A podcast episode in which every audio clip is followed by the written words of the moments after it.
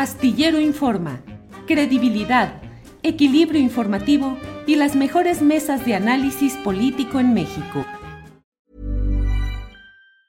When you're ready to pop the question, the last thing you want to do is second guess the ring.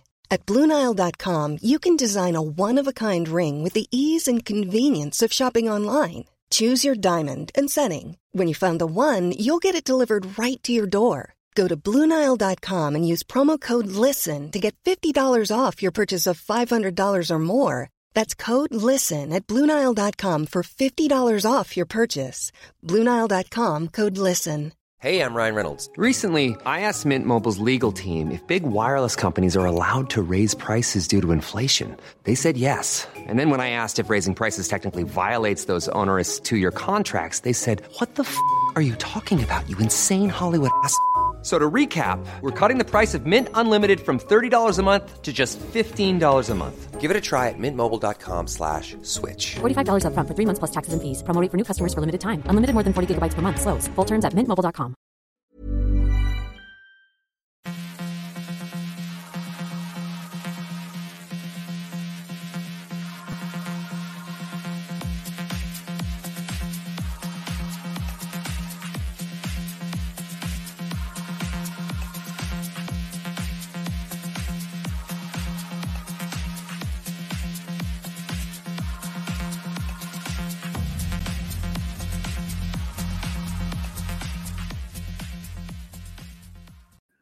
La una de la tarde, la una de la tarde en punto, ya estamos aquí en Astillero Informa, como siempre, dándole las gracias por acompañar este programa correspondiente en este día al miércoles 10 de agosto de 2022. Muchas gracias, estamos eh, muy contentos de contar con su participación y de que podamos juntos ir eh, analizando, compartiendo los muchos acontecimientos relevantes que hay en este día, que como muchos otros está cargadito de información. Tendremos como siempre nuestra mesa de periodismo. Hoy estarán solamente eh, Juan Becerra Costa y Arturo Cano. Alberto Nájar no pudo acompañarnos hoy, estará el siguiente miércoles y tendremos además de todo esto información eh, relacionada pues con el tema de las últimas horas de lo que ha sucedido en el área metropolitana de Guadalajara, en varios municipios de esa región de Jalisco y además en Guanajuato. Tendremos eh, toda la información del caso y tendremos el análisis, qué es lo que sucede, qué es lo que ha sucedido en esas entidades, porque no es solamente el hecho aislado o concreto de lo que pasó en las horas de ayer y un poco de las horas de este día, sino sobre todo, bueno, pues las causas estructurales, la acumulación de hechos que propician el que se viva una situación como la que se está pasando en esas entidades, entre otras más, en las cuales hay pues una constante batalla para tratar de someter, de controlar este fenómeno eh, desbordado de los grupos oscuros a lo largo y ancho del país. Bien, eh, tenemos también eh, una, eh, vamos a iniciar ya con una entrevista relacionada con el Día Internacional de los Pueblos Indígenas que se celebró ayer, que se conmemoró ayer, pero para participar precisamente en audiencias en el Senado, estuvieron varios grupos, organizaciones exigiendo que se destrabe la reforma constitucional indígena. Por ello es que hoy vamos a hablar con José Pablo Antonio, él es coordinador ejecutivo de servicios del pueblo Mije AC, y vamos a hablar con María Eugenia Gabriel Ruiz de la comunidad indígena de Comachuén en Michoacán. Gracias por estar aquí. José Pablo, buenas tardes. Hola, ¿qué tal? Muy buenas tardes, mi estimado Julio, a sus órdenes. Saludos. gracias. Muy amable, gracias. María Eugenia, eh, buenas tardes. Hola, buenas tardes, este, gusto de estar con ustedes. Gracias, muy amable. María Eugenia, por favor, díganos de qué se trata eh, la reforma constitucional indígena que está, que no es aprobada, que no es impulsada, y qué es lo que plantearon ayer en el Senado de la República. Eh, básicamente eh, se, nos referimos a la, o nos referimos a la reforma indígena respecto a los acuerdos de San Andrés. Todo lo, lo, relativo a los acuerdos que se acordó en aquella ocasión en, en Chiapas es lo que estamos pidiendo que se, que se eleve a, a ley y que se hagan las reformas correspondientes en la Constitución. Dentro de Aldea, pues llevamos 10 puntos específicos referente a esto y el principal, pues es el, el que nos reconozcan como sujetos de derecho público. Y bueno, esto con el fin de no eh, continuar siendo eh, como los hijos de, del Estado, sino borrar un poco esa dinámica de relación con el Estado y, y, seamos... Se está entrecortando, María Eugenia. María Eugenia, en lo que corregimos, vamos con José Pablo Antonio, porque se está eh, eh, acortando. José Pablo, estos acuerdos, los acuerdos de San Andrés, eh, no han sido cumplidos. ¿Qué se puede hacer a estas alturas? Pues mira, mi estimado Julio, efectivamente, es una deuda pendiente que cada vez eh, se va agravando, se va acumulando. Eh, con los pueblos indígenas, el acuerdo de San Andrés sigue sin Déjenme ver, déjenme ver qué es lo que... A ver, ¿ahí estamos? Sí. Ahí estamos. ¿Me escucha bien, María Eugenia? Yo sí. Bien. José Pablo, permítame regresar con María Eugenia. María Eugenia, em, ¿qué es? Eh, nos decía pues de 10 puntos que son los que están planteando. Sí, el, básico es el que se nos reconozca como sujetos de derecho público, intentando romper con la relación paternalista que, que hemos sido sometidos los pueblos indígenas durante años, ¿no? desde la creación del Estado mexicano. Eso eh, básicamente se desglosan ahí varios puntos. No sé si sea el momento prudente para mencionarlos. Es, si quiere, muy en lo general, para poder dar oportunidad a que José Pablo también nos dé su punto de vista. Eh, pedimos pues el reconocimiento como sujetos de derechos, la garantía efectiva de la, al derecho a la libre determinación y a la autonomía, el reconocimiento efectivo de nuestros sistemas normativos, el reconocimiento y garantía y protección de los derechos a la tierra y a los territorios, eh, el derecho a decidir nuestras propias formas de vida y de desarrollo, a respetar el derecho al consentimiento libre, libre, previo e informado de los pueblos y comunidades indígenas, a garantizar la participación de los pueblos y comunidades indígenas en la toma de decisión del Estado, establecer un nuevo tipo de relación con el Estado y los pueblos en condiciones de respeto y de igualdad, así como la participación plena de, las mujer, de la mujer indígena en la toma de decisiones, el respeto y garantía de los derechos económicos, sociales, culturales y ambientales de las comunidades indígenas. Gracias, María Eugenia. José Pablo, un acuerdo, los acuerdos de San Andrés de 1994 y que no se han cumplido. ¿Por qué y qué se puede hacer a estas alturas? ¿Cómo empujar, José Pablo? Pues hoy existe una oportunidad histórica para el Estado mexicano. El día de ayer, eh, diferentes comunidades y organizaciones, eh, quienes nos vinculamos en la Alianza de la Libre Determinación, le recordábamos eh, que no puede estar ahí guardado todavía en la Consejería Jurídica la propuesta de iniciativa de reforma constitucional donde participamos varias comunidades, colectivos, organizaciones, justo donde se retoma esta propuesta que bien eh, fue planteado por los hermanos eh, en 1994.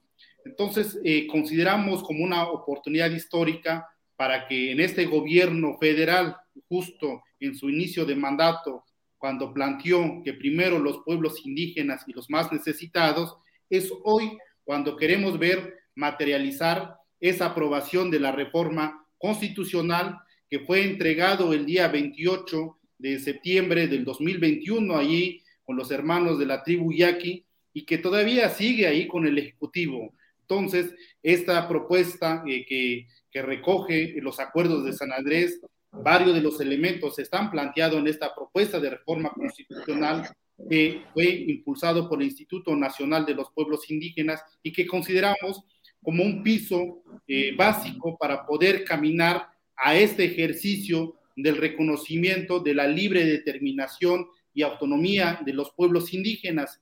Y recientemente eh, aprovecho para decir que en la visita académica que tuvo la comisionada de la Comisión Interamericana de Derechos Humanos, planteó que en México es urgente y necesario reconocer este derecho de la libre determinación y autonomía de los pueblos indígenas, justo porque este marco limitativo que tenemos, este marco jurídico actual, eh, eh, permite que se pueda seguir incrementando esa discriminación institucional, racial hacia los pueblos indígenas y justo agudiza esta crisis eh, social, esta problemática a nivel nacional, la falta del reconocimiento del derecho de la libre determinación y autonomía de los pueblos indígenas.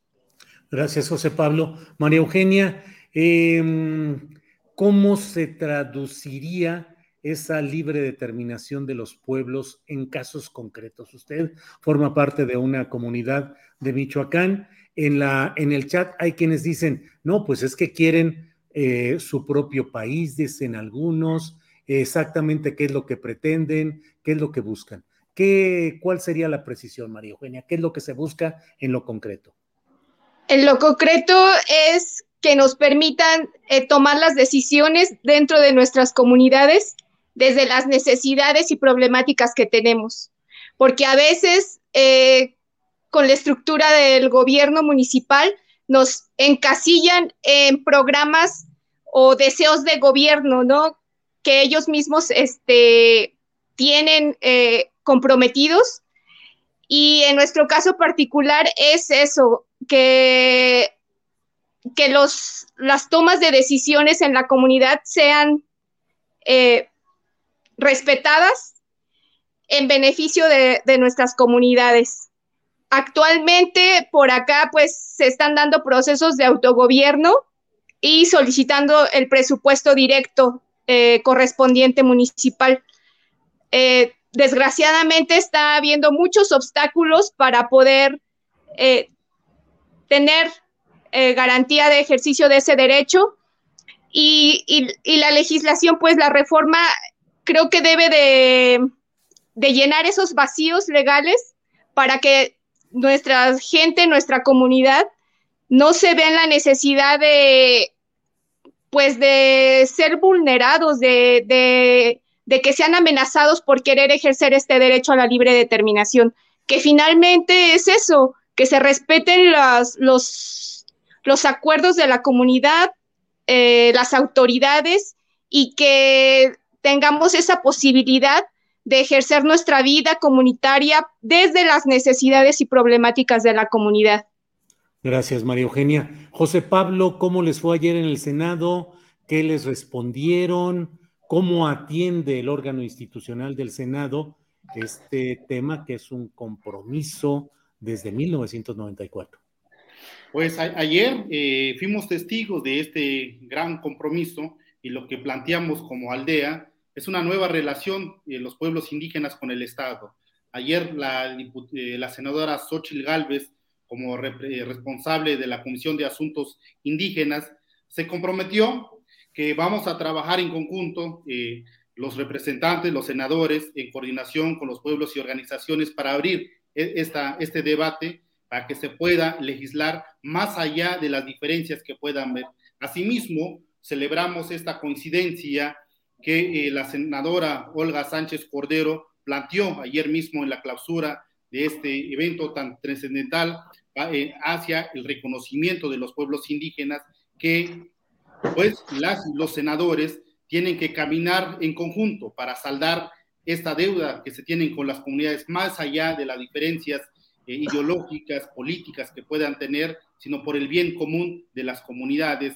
Eso celebramos y que esperemos que pronto eh, se haga concreto esta petición que se planteó, que se estaría pidiendo a la Consejería Jurídica a través de, la presidenta del Senado para que ya eh, estén en manos de ellos este análisis jurídico, este, esta propuesta y se pueda reformar. Consideramos que el análisis y la observación que se plantee en el marco de la propuesta de la iniciativa de reforma constitucional, que no sea de carácter regresivo, que no sea de carácter regresivo, sino al contrario, sea eh, de materia progresiva, como debe de ser los derechos humanos. Se tiene que avanzar y se tiene que buscar esta protección más amplia que garanticen este ejercicio de la libre determinación y de los pueblos indígenas. Y aprovecho para decir, no es que nosotros como comunidades indígenas estamos planteando crear nuevos estados, nuevos países. Este argumento ya ha sido superado. Lo que queremos es este reconocimiento, como bien lo plantea aquí mi compañera, para que los pueblos indígenas seamos sujetos de derechos. Creo que ya no somos objetos de un reconocimiento cultural, eh, artístico, eh, o que nos aprecien por nuestra vestimenta, nuestra lengua, sino por la capacidad de decisiones que tenemos en nuestra forma de autogobierno. Gracias, eh, José Pablo. María Eugenia, ¿qué sigue en este terreno? Mm, de verdad, pues es importante reactivar la visibilización de los acuerdos de San Andrés, que es uno de esos momentos de incumplimiento del Estado mexicano respecto a los compromisos que adquirió ante la lucha social en el sur del país y en varias partes del país. Pero, ¿qué sigue, María Eugenia? Porque parecería que el Estado mexicano ahorita está más metido o los gobiernos en otros temas urgentes, dejando de lado el cumplimiento de esta reforma constitucional indígena. ¿Qué piensan hacer? ¿Cómo salir adelante, María Eugenia? Básicamente es darle seguimiento a, lo que se le planteó ayer a los senadores. Eh, se les solicitó por escrito a la senadora Olga Sánchez Cordero una reunión eh, con Aldea para dar, eh, seguir, ¿no? Con propuestas, con trabajo ya en concreto para, para avanzar en, en, la reforma de la ley indígena, a la ley, a los pueblos indígenas y eh, pues exigir que ya salga de la mm, consejería jurídica, ¿no? Donde esté estancada esta propuesta de ley. Eh, eso es lo que en términos legales tendríamos que o seguiríamos exigiendo, porque si no sale de la consejería jurídica, para que eh, para el Congreso, pues no tiene mucho, o sea, no hay otro, no hay otro paso que seguir más que eh, descongelen esa reforma ahí de, la Consejería Jurídica de Presidencia. Eh, eh, solicitamos también reunión con Adelfo Regino para, para insistirle, ¿no? De que qué están haciendo, qué gestiones están realizando para em, sacar de la Consejería Jurídica esa ley, esa propuesta de ley. Como comunidades nos toca seguir organizándonos, armando más conjuntándonos más con más aliados, eh, informándonos, capacitándonos más sobre todos estos temas y apoyando sobre todo, en mi caso, entre mujeres indígenas que estamos eh, pues con la intención de, participar y de estar presentes en todas estas decisiones y problemáticas que atañen a nuestros pueblos. Gracias, María Eugenia. José Pablo, para cerrar, empecé esta plática precisamente dando la palabra a María Eugenia. Cierro con usted, José Pablo. José Pablo, en esencia, lo que buscan es que la presidencia a cargo de Andrés Manuel López Obrador, la presidencia de la República, saque pues de la Consejería Jurídica, como dice María Eugenia, ese documento y lo envíe al Congreso para que ahora sí se atienda en ese ámbito aquellos acuerdos de San Andrés, José Pablo. Efectivamente, ese es el planteamiento del día de ayer del foro que tuvimos sobre derechos de los pueblos indígenas y afromexicanos para que eh, la Consejería Jurídica presente ya, eh, ponga a disposición del Senado la propuesta de iniciativa de reforma constitucional.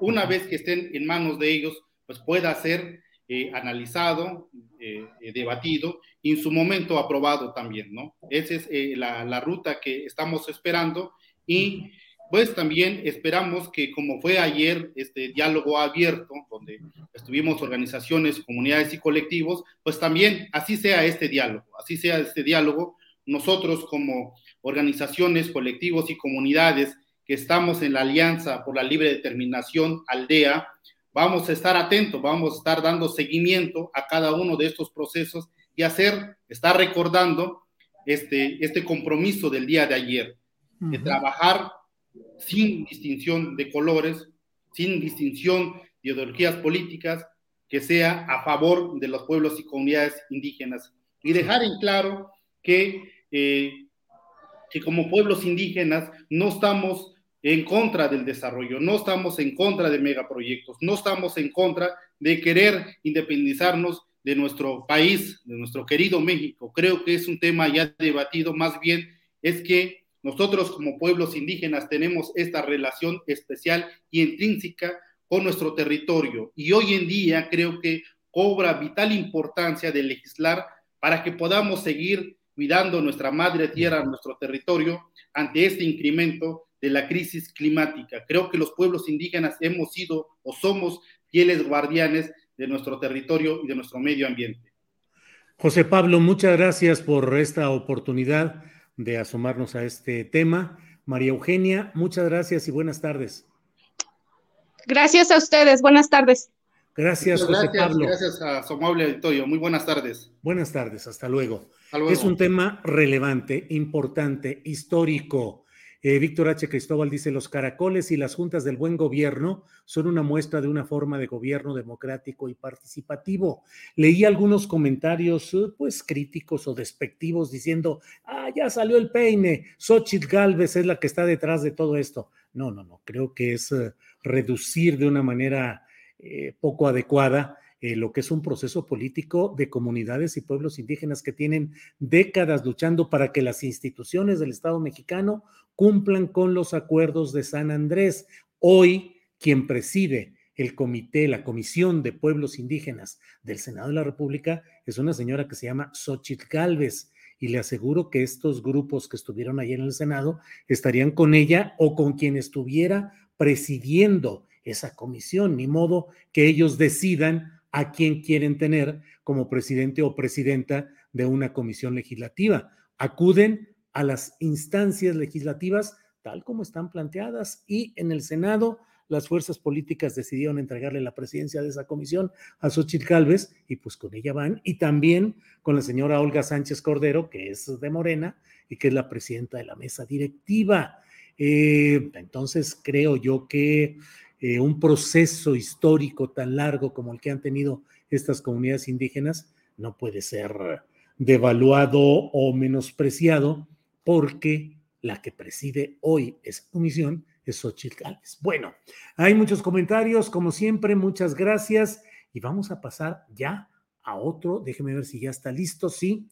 Eh, vamos a pasar a nuestro siguiente tema porque mire, en estas horas de ayer y hoy, el tema más relevante del día es lo que ha sucedido en Jalisco y en Guanajuato. Para hablar de lo que ha sucedido, perdón, a ver, espérenme un segundito. Vamos con este video primero que nada. No, no, no, vamos brincándonos y pasamos. Si ya está Arnoldo, vamos directamente con Arnoldo. ¿No está? Bueno, vamos con este video de lo que dijo el gobernador de Guanajuato. Amigos de Guanajuato, les habla Diego Sinue, gobernador del estado. Ayer por la tarde, derivado de los operativos federales en el estado vecino de Jalisco, Guanajuato sufrió una serie de incendios en tiendas de conveniencia y vehículos sin que se reporten lesionados. Desde el primer minuto, con la coordinación interinstitucional de autoridades estatales, municipales y federales, reforzamos los operativos y la vigilancia en todo el Estado. Tras estos incendios que buscan generar temor y confusión, detuvimos a 11 personas que estaban dedicadas a causar temor en la población a través de los incendios. Estos 11 detenidos serán llevados a la justicia en su momento el gobierno federal dará información de los mismos. La Fiscalía General del Estado ya trabaja para dar con más responsables de los daños ocasionados. Después de las acciones tomadas por las instituciones de seguridad de los tres niveles de gobierno, la circulación y la actividad en ningún momento será suspendida y no corre ningún riesgo. Trabajamos de forma permanente para devolverle la paz a nuestro Estado. Les reitero, la seguridad es mi prioridad y no descansaré junto con todo mi gobierno hasta lograrlo. Mantendremos una comunicación directa a través de nuestros canales oficiales de redes sociales por lo que los invito a estar informados a través de ellos. Somos más la gente trabajadora y honesta, que buscamos el bienestar de Guanajuato y sus familias. Por su atención, muchas gracias. Bueno, pues esto ha dicho el gobernador del estado de Guanajuato, un estado que, como usted sabe, lleva 30 años con gobiernos panistas y una larga etapa con un mismo fiscal general del estado. Para hablar de lo que ha sucedido, de lo que está pasando en Guanajuato en consonancia con lo que pasó en Jalisco, está con nosotros Arnoldo Cuellar. Arnoldo, buenas tardes. Julio, ya me vas a soñar, pero. No, pues bueno, así son las cosas. Ni modo, hoy estamos no en la mesa de periodistas, sino tú como periodista, que además has tenido una coordinación espléndida de la información en todos los puntos de Guanajuato, con reporteros, reporteras, informando de lo que está pasando. ¿Qué ha sucedido en esta noche tan difícil, Arnoldo? Arnoldo, Arnoldo se escucha mal, mi querido Arnoldo. No. Por favor, salte y vuelve a entrar, Arnoldo. Por favor. Sí. Eh, mientras lo hacemos, que pasamos este video del presidente López Obrador refiriéndose a lo que sucedió en estas dos entidades. Por favor, Andrés. Intervino la Secretaría de la Defensa y también eh, las policías de Jalisco y Guanajuato, porque al parecer había un encuentro, una reunión de dos bandas y este llegó eh, la Secretaría de la Defensa, llegaron elementos de la Secretaría de la Defensa y hubo un enfrentamiento, hubo detenciones.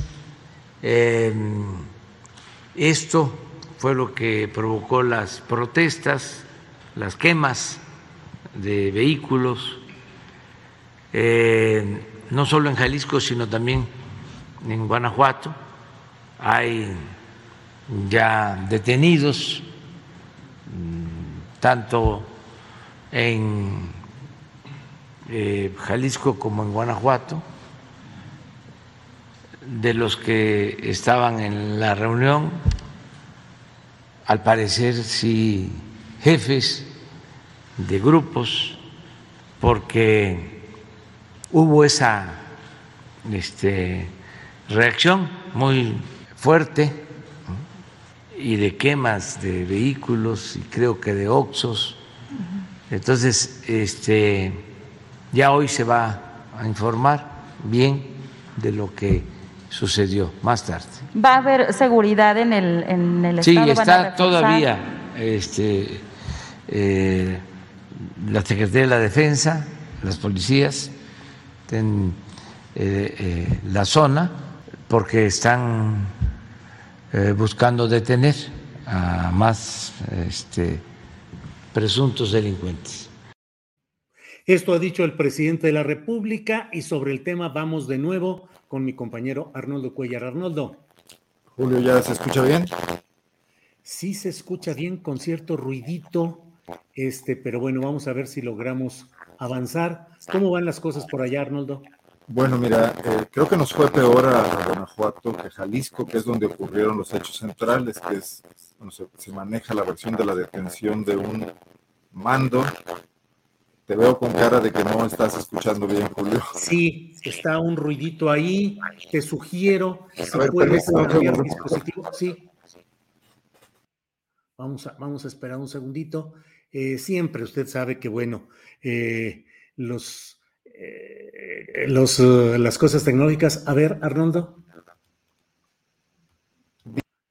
Bueno, por ahí vamos. ¿Por ahora? A ver. Bueno, bueno, bueno, bueno. Ahí se escucha bien, Arnoldo. Cambié de micrófono, probablemente. Ah, perfecto. Sí, sí. mira, creo que en Jalisco ocurrieron los hechos centrales que desataron todo esto. La, se habla de la detención, bueno, Reforma lo, oficializa de un eh, capo del que yo no tenía idea, que se llama Ricardo Ruiz Velasco, eh, lugarteniente de, del Mencho. Quiero decirte que en Guanajuato hubo acción de este grupo en al menos 11 municipios. Tenemos, claro, tenemos municipios tan importantes como Celaya, Irapuato, bueno, Silao, Guanajuato capital, que además es una ciudad complicada para hacer incursiones, León, Guanajuato, San Francisco del Rincón, Purísima del Rincón y hasta San Miguel Allende, Valle de Santiago y Dolores Hidalgo. Eh, el recuento que hace la empresa FEMSA es que al menos 25 Oxos sufrieron ataques, incendios o fueron incendiados vehículos en las afueras de, de estos lugares. Pero además hubo gasolineras, una agencia automotriz en Irapuato, farmacias. Fue un caos total. Esto empezó poco después de las 8 de la noche en Irapuato, una ciudad que a esa hora tiene una gran vida, tiene, la gente regresa de sus trabajos, eh, las, eh, ya estaban iniciando las universidades, las preparatorias, que por cierto suspendieron actividades el día de hoy. Entonces sí, aquí se sembró el terror de una forma impresionante, creo que peor que en los días del marro, de cabeza de, de Pop Lab, ¿no? Eh, ¿Qué, nos queda? Las autoridades se replegaron absolutamente, el factor sorpresa fue importante. el primer comunicado que aparece es el de la secretaria de gobierno, Olivia Denise García, que además es precandidata a gobernadora, que tiene una intensa actividad en redes sociales, salió pues echada para adelante a decir que la situación estaba bajo control, que todo se debía a hechos ocurridos en estados vecinos, en un estado vecino, un poco con este discurso de en Guanajuato somos tranquilos, pero vienen de fuera y nos contaminan, ¿no?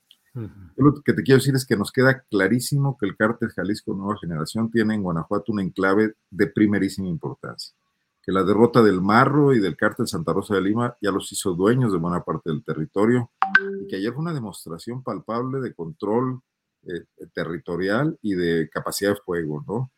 hubo 11 detenidos, es cierto, esto me lleva a preguntarme cuántos estuvieron en, en esta en esta zonada, en estos ataques. No, no tenemos idea, ahí las autoridades no han hablado, pero mostraron una gran capacidad logística. En León, por ejemplo, que León además los hechos ocurren tres horas después de Irapuato, hubo manera de prepararse, aquí hay cobertura aérea, hay un helicóptero que hace patrullajes aéreos en la ciudad.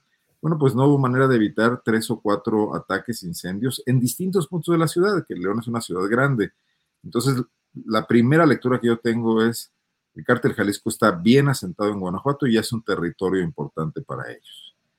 La segunda lectura que me viene es esta incapacidad de los políticos cuando han optado por tener una constante comunicación en redes, crear imagen, subir selfies de todo y a todas horas, cuando la ciudadanía realmente necesita que le digan qué está pasando, sencillamente desaparece. Después del tuit de la secretaria de gobierno, que además decía que estaba todo bajo control, lo cual no era cierto. Los desmanes continuaron cinco o seis horas después de ese tuit. El gobernador aparece dos o tres horas después, eh, también para decir que está atento a los acontecimientos.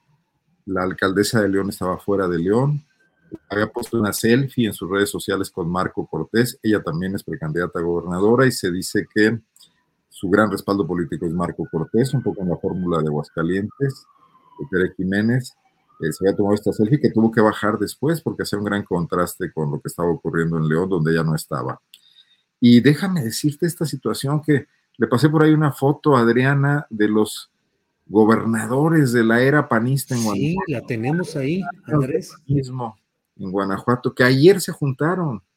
Ayer se reunieron en una hacienda ahí espléndida, no sé si sea San Cristóbal o donde sea esto, eh, a tomarse esta fotografía. Ahí están Carlos Medina, el primer gobernador intino de Guanajuato, gracias a Carlos Salinas de Gortari, Vicente Fox en el centro.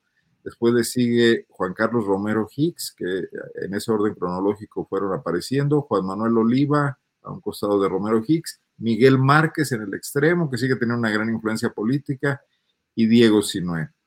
Y Eso fue ayer. Ayer mismo, este, este, esta foto apareció a las 5 o 6 de la tarde en la línea del gobernador de Twitter, lo bajó, no sé por qué, y luego lo volvió a subir, ya con, quizás algún error, algún dedazo, etcétera, pero festinan el crecimiento que Guanajuato ha tenido en estos 30 años, que encontraron al Estado casi en ruinas y lo llevaron a los primeros lugares. Eh, me parece muy significativa porque si bien algo de esto es verdad, en estos 30 años Guanajuato cambió de manera radical para beneficiar, bueno, pues la inversión extranjera, el, monopolio de muchas industrias, la conversión de un estado agrícola en buena medida eh, ejidal y pequeña propiedad a grandes monopolios que están concentrando grandes extensiones de tierra mediante arrendamientos y que son grandes exportadores de, verduras ya eh, tratadas, congeladas, etcétera, ¿no? Pero que no están beneficiando a, la mayor parte de la gente. Guanajuato tiene este desarrollo, pero tiene una creciente desigualdad. Y eso a mí también me hace explicarme que los grupos criminales encuentren también aquí una reserva importante de, mano de obra, digamos, de, de, brazos que incorporan a sus actividades, que haya crecido también un problema tan grave como el de la drogadicción, que ya, es, ya está a niveles de alarma en Guanajuato, reconocido por las propias autoridades que están buscando desesperadamente programas en donde los encuentran. Encontraron uno en Islandia, que me parece una, un despropósito absoluto porque somos sociedades totalmente distintas en tamaños, en ingresos y en realidades sociales, ¿no? Eh, pero que tiene mucho que ver con esto. Ese desarrollo que festinan es también el desarrollo que ha traído el contraste que vive Guanajuato y que ha dado lugar a la violencia que nos está afectando. Arnoldo, hay muchos comentarios en el chat, algunos de ellos refieren con nombres y apellidos al gobernador, al fiscal general del estado, con observaciones o consideraciones críticas a su trabajo, hablando de complicidades y otros temas.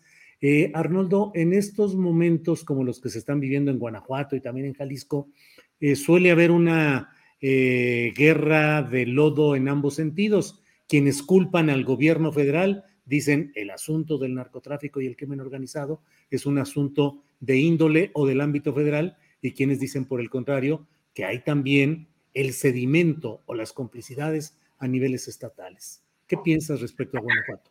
Que ambas cuestiones son ciertas. O sea, eh, en Guanajuato la complicidad que ha tenido un sector importante del panismo con el crecimiento de. Perdón que aquí ya fluye y, llegaron los del agua, mano, y no, ni modo decirles que no, porque aparte en estos momentos hay. Ah, no, ahorita sí, es fundamental. Adelante, Arnoldo, no te preocupes. Mira, eh, Guanajuato, sus gobernadores se negaron durante años a ver el crecimiento del fenómeno criminal. Eso está clarísimo. El fiscal Samarripa es un factor eh, ahí importante, pero no solo se negaron a verlo, lo aprovecharon cuando hubo amenazas, cuando hubo crecimiento de, violencia en las fronteras con Jalisco, en las fronteras con Michoacán, en aquellos años de la familia michoacana, para realizar estas enormes inversiones que significaron grandes negocios y que sin duda llevaron beneficios personales a los responsables de la seguridad en Guanajuato, llámese el gobernador Miguel Márquez, el fiscal Carlos Amarripa, el secretario de Seguridad Alvar Cabeza de Vaca. Me refiero a este programa escudo con la empresa Seguritech, que marca un antes y un después en Guanajuato. Cuando se dijo que iban a blindar el Estado mediante tecnología, invirtieron 2.700 millones de pesos, que fueron solo un arrendamiento en cámaras y que no trajo un solo beneficio. Muy en contrario, fueron los años en que esto fue escalando hasta llevarnos al primer lugar en homicidios, en tomas de combustible ilegales, etcétera. De parte del gobierno federal, bueno, pues aquí, aquí fue un estado consentido por Felipe Calderón. Felipe les dio dinero a raudales a los gobernadores panistas de Guanajuato, al gobernador Juan Manuel Oliva. Lo dilapidaron en comprar terrenos para una refinería que no existe, en comprar terrenos para un parque bicentenario que hoy es un espacio muerto con una inversión ahí cuantiosa convertida en un desperdicio, en regalarles terrenos a las empresas automotrices japonesas, americanas, etcétera, eh, pero no lo invirtieron en, el desarrollo social, por ejemplo. No lo invirtieron tampoco en profesionalizar a las policías. Cuando llega el auge del huachicol, en Guanajuato la mayor parte de las policías municipales se corrompen profundamente. Ese efecto lo vivimos hasta hoy. Guanajuato es el estado con más asesinatos de policías, es derivado de esta situación. Y bueno, esto, esto sirve la mesa para que se construya el primer cártel local en Guanajuato, que no tiene nada que ver con el narcotráfico ni la exportación de, sustancias a otros países ilegales, ¿no? sino con el robo de combustible. Y ocurre durante el sexenio de Enrique Peña Nieto, precisamente cuando en Pemex este fenómeno crece a, niveles insospechados. Entonces, la combinación de responsabilidades locales y nacionales está a partes iguales. Continúa hasta la fecha con, con el gobierno de la Cuarta Transformación. Por ejemplo, a mí me parece muy claro que el saqueo de Pemex llevado a cabo por la Administración Federal desde las propias refinerías fue muy bien aprovechado por funcionarios locales para proteger al cártel local de Santa Rosa de Lima, dedicado a lo mismo, ¿no? Pero afuera de las refinerías y que al mismo tiempo servía como coartada para explicar las grandes pérdidas de Pemex cuando yo creo que el marro no se robaba ni el 10% de lo que salía en pipas perfectamente eh, legales y blanqueadas, ¿no?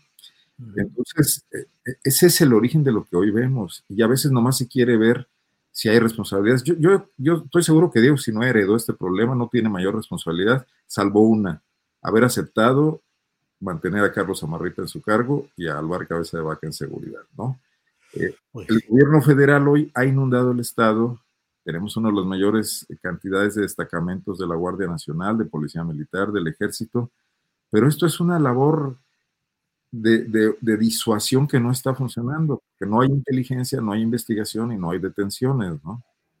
Entonces, ayer nos queda claro que llega una orden de Jalisco y se desatan una serie de, acciones de este tipo de terroristas, porque hay que ver una cosa, no atacaron a las personas, llegaron a los Oxos, hay un video muy claro, sé que no se puede pasar por razones que todos conocemos, Julio, no queremos que te desmoneticen, pero mm. la gente de los Oxos, disparan, disparan al aire antes de encenderlos. Esto habla de una, de una, de un protocolo, ¿no? De un modelo que pretende sembrar el terror, evidenciar a la autoridad y crear pánico. Eh, muy, muy bien organizado. Y nadie se salió del guion, ¿eh? No hay una sola persona ni, ni un dependiente de, de ninguna de estas tiendas con lesiones en este momento, ¿no? Hubo disparos, hubo eh, bombas molotov y bombas incendiarias. Entonces, aquí estamos hablando de otra cosa. Vaya, Arnoldo, pues eh, la verdad, no tengo mayor pregunta que hacerte. Tu eh, resumen y tu exposición y contexto, pues nos deja muy claro lo que está sucediendo en estas horas difíciles que ha vivido Guanajuato y también Jalisco. Así es que, pues como siempre, te agradezco a reserva de lo que desees agregar para alguna precisión o algún complemento. Yo agradecido por esto. Hoy, saldrán a decir, eh, por ejemplo, aquí a nivel local, los panistas de la base, no el gobernador que, muestra toda esta actitud políticamente correcta de la coordinación, aquí culpan al gobierno federal, ¿no? Y imagino que en las redes sociales culpan al gobierno del Estado. Nadie puede deslindarse. O sea, lo que vimos ayer es una, un grupo criminal perfectamente asentado en al menos una decena de municipios de Guanajuato, que tiene controlado el territorio, que sabe dónde y cómo actuar, no son ya personajes foráneos que vengan de otro estado, están aquí asentados. No hay nadie que los esté molestando. Probablemente a raíz de esto se generen algunas reacciones, pero eh, lo que vimos ayer es el descuido de muchos años anteriores. ¿no? Arnoldo, solo te pediría que me dijeras si es que eh, puede avisorarse este tema, el cambio de relaciones entre el cártel de Santa Rosa de Lima, encabezado por el Marro, con los políticos que le hubiesen dado abrigo, ha cambiado ahora, cuando el dominio está con este cártel Jalisco, es decir, ¿ha habido un cambio político también en esto o simplemente este nuevo grupo pareciera no estar pues tan asociado con algunos políticos de Guanajuato? Bueno, pues, eh, eh, es especular un poco, pero bueno, esa tarea no nos es ajena. La especulación informada también es útil. Yo creo que los políticos que conocieron la actividad del marro, que la protegieron o la dejaron hacer, con o sin beneficios eh, por ese hecho, lo abandonaron cuando la guerra contra el Huachicol en 2019 y lo entregaron a su suerte y se sumaron a la persecución. Hay un famoso video donde el marro le reclama a Samarripa que se pueden volver a arreglar como antes. Y lo dice con una sinceridad tal que, es imposible creer que está actuando, ¿no? Eh, hubo una temporada de paz relativa hasta que ha habido liberaciones de lugartenientes de José Antonio Yepes que han llegado a Celaya, que han reactivado esto que hemos visto, las masacres de los últimos meses y semanas, otra vez por control de territorios y por eh, competencias por actividad ilegal, ¿no?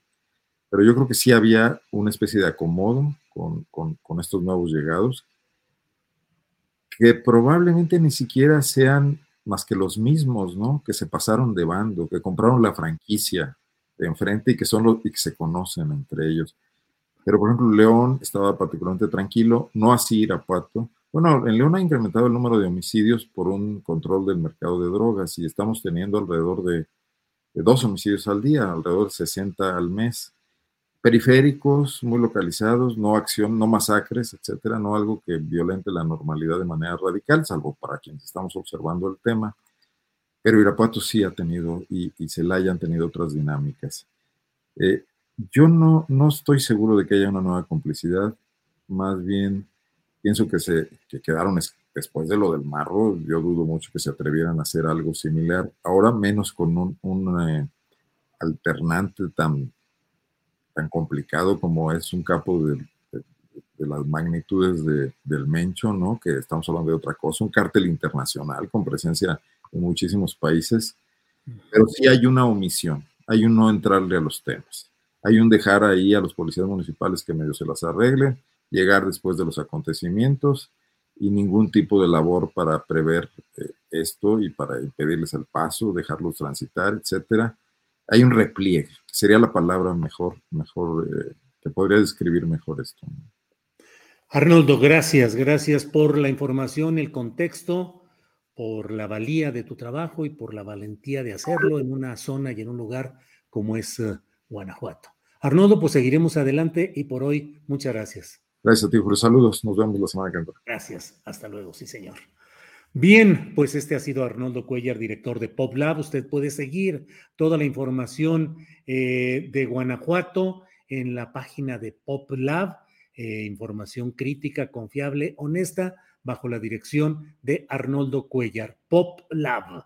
Eh, bueno, pues vamos ahora con más información y para ello a la una de la tarde con 44 minutos le damos la bienvenida a Adriana Buentello. Adriana.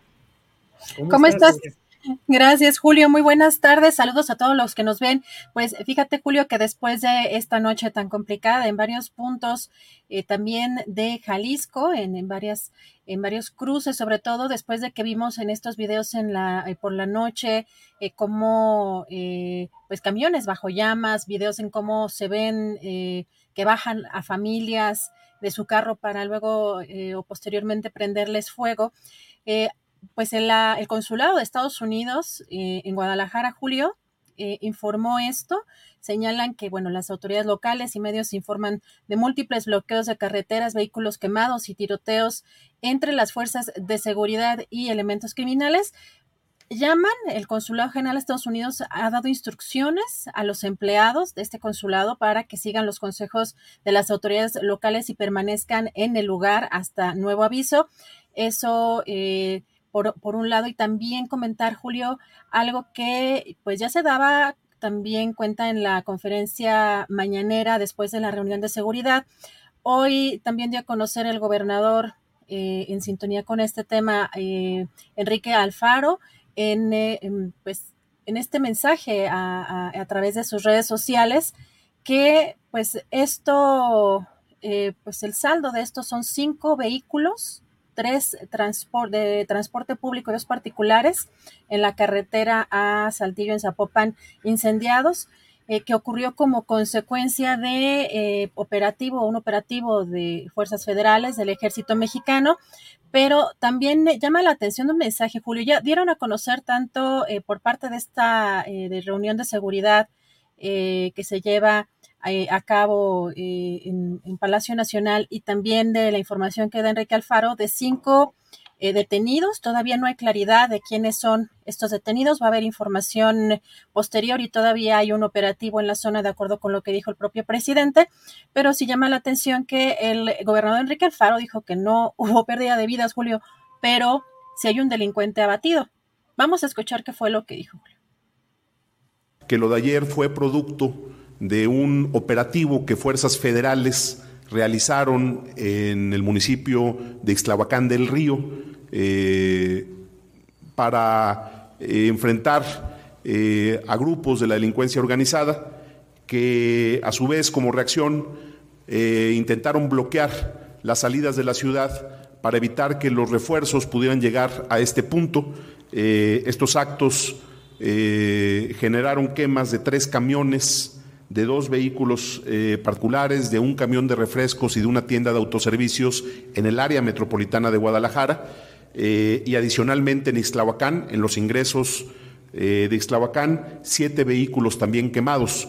Afortunadamente, en la quema de estos vehículos no hubo pérdidas de vidas, solamente las pérdidas materiales, pero por supuesto que este tipo de actos, incluso también tiraron algunos ponchallantas, unos clavos en estas eh, salidas de la ciudad, pues por supuesto que generaron una profunda preocupación. afortunadamente, insisto, por estos hechos no hay pérdidas de vidas humanas y la información preliminar del operativo que se realizó en Ixtlahuacán del Río es que hubo seis detenidos, eh, perdón, cinco detenidos, eh, una, un delincuente abatido, un presunto delincuente abatido, nueve vehículos eh, y un vehículo de estos que se conocen como monstruos de blindaje artesanal, 31 armas largas decomisadas, cuatro ametralladoras y un arma corta, algunos explosivos, y es un operativo del cual las autoridades federales eh, darán más adelante la información. Es un operativo eh, que coordinó el ejército mexicano y que eh, lo que nos toca a nosotros en esta mesa es estar concentrados y en comunicación y coordinación permanente para garantizar que nuestra ciudad esté bien cuidada. Bueno, pues ha sido un momento complicado, Adriana, porque justamente en el área metropolitana de Guadalajara, que la conforman varios municipios, es donde se produjeron, particularmente en el municipio de Zapopan y en algunas salidas carreteras, pues inició todo esto que ahora sabemos que se debió a una reunión de altos jefes de las facciones regionales del grupo principal, que es el que dirige eh, eh, la persona conocida o apodada El Mencho, de tal manera que de ahí se desprendieron todo este tipo de cosas. En Guadalajara se han vivido otros narcobloqueos, el de ahora no fue el más eh, fuerte ni el más, eh, el que implicó mayor número de vehículos automotores incendiados, pero las escenas pues sí son terribles. Alguna de ellas se ve como una familia que va en un pointer dorado, en, un, en un lugar, en un puente, pues que supongo yo que al azar el grupo que iba en un carro adelante se detienen, los encañonan, bajan a la familia e incendian un carro que pues muy probablemente debe haber sido eh, producto del esfuerzo y del trabajo eh, sacrificado de, de esa familia y que bueno, ahí quedó. Vehículos, autobuses del servicio público, de los cuales, como ha sucedido en otras ocasiones, son bajados, son desalojados los pasajeros en algunos casos no se ha logrado. Ha habido un caso trágico de una madre y un niño que sufrieron el no haberse bajado a tiempo de ahí. Y en este caso, eh, pues los bajan e incendian los vehículos. Eh, esto se da en un estado, eh, Adriana, que da el nombre precisamente a ese cártel dominante, el de Jalisco, y pues se da en un entorno de una serie de circunstancias muy complicadas que han llevado incluso, lo recordamos, a la ejecución de quien fue gobernador priista Aristóteles Sandoval, quien fue ultimado en Puerto Vallarta. Y durante todo este tiempo, pues se vive en Jalisco, en lo general, en esta temporada que gobierna Enrique Alfaro a nombre del Movimiento Ciudadano, pero pues antes estuvo el PRI con eh, Aristóteles Sandoval y antes estuvieron los gobernadores panistas y siempre la circunstancia ha sido de inseguridad pública, y de una constante comisión de hechos delictivos, eh, no solo entre los miembros de esos grupos que suelen combatirse entre ellos, sino también con afectaciones a los civiles inocentes, a gente que no tiene nada que ver. Noche complicada, toda la que se vivió con la Guardia Nacional, el ejército participando en eh, la detección de esta reunión de jefes eh, en un área regional jalisciense y luego la detención de algunos de ellos y todo lo que suscitó a lo largo de la noche. Adriana, por ahí va lo que hemos visto eh, que sucedió en Jalisco.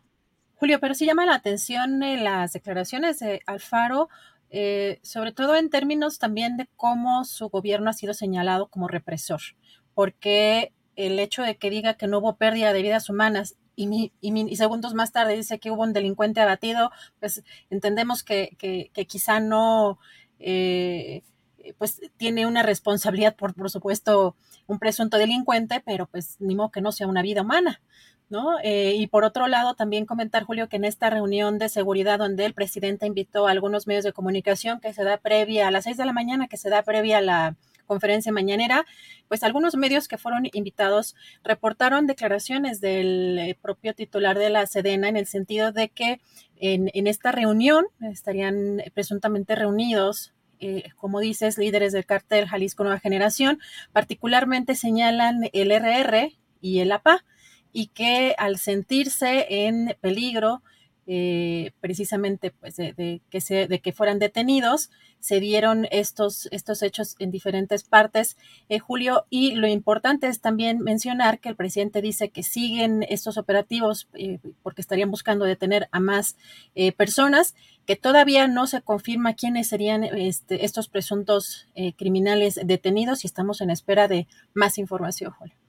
Sí, Adriana, efectivamente. Ahora, fíjate, como un comentario extra, la verdad es que hoy vi las notas de los medios que estuvieron presentes en la reunión de seguridad que realiza el presidente de la República con su gabinete de seguridad, sobre todo con los secretarios de la Defensa Nacional, de la Marina y de Seguridad y Protección Ciudadana, y bueno, lo que reportan los compañeros, pues no deja de ser una especie de parte informativo. Lo que leí, no hay nada que implique una discusión o un análisis más profundo ni la toma de estrategias específicas, pero además debo decirlo, ¿qué se puede eh, realizar de estratégico en una reunión de seguridad encabezada por el presidente de la República si están presentes reporteros de medios de comunicación. Desde luego que nosotros como periodistas queremos que haya el mayor acceso a la información, a los reportes, pero pues se supone que en esas sesiones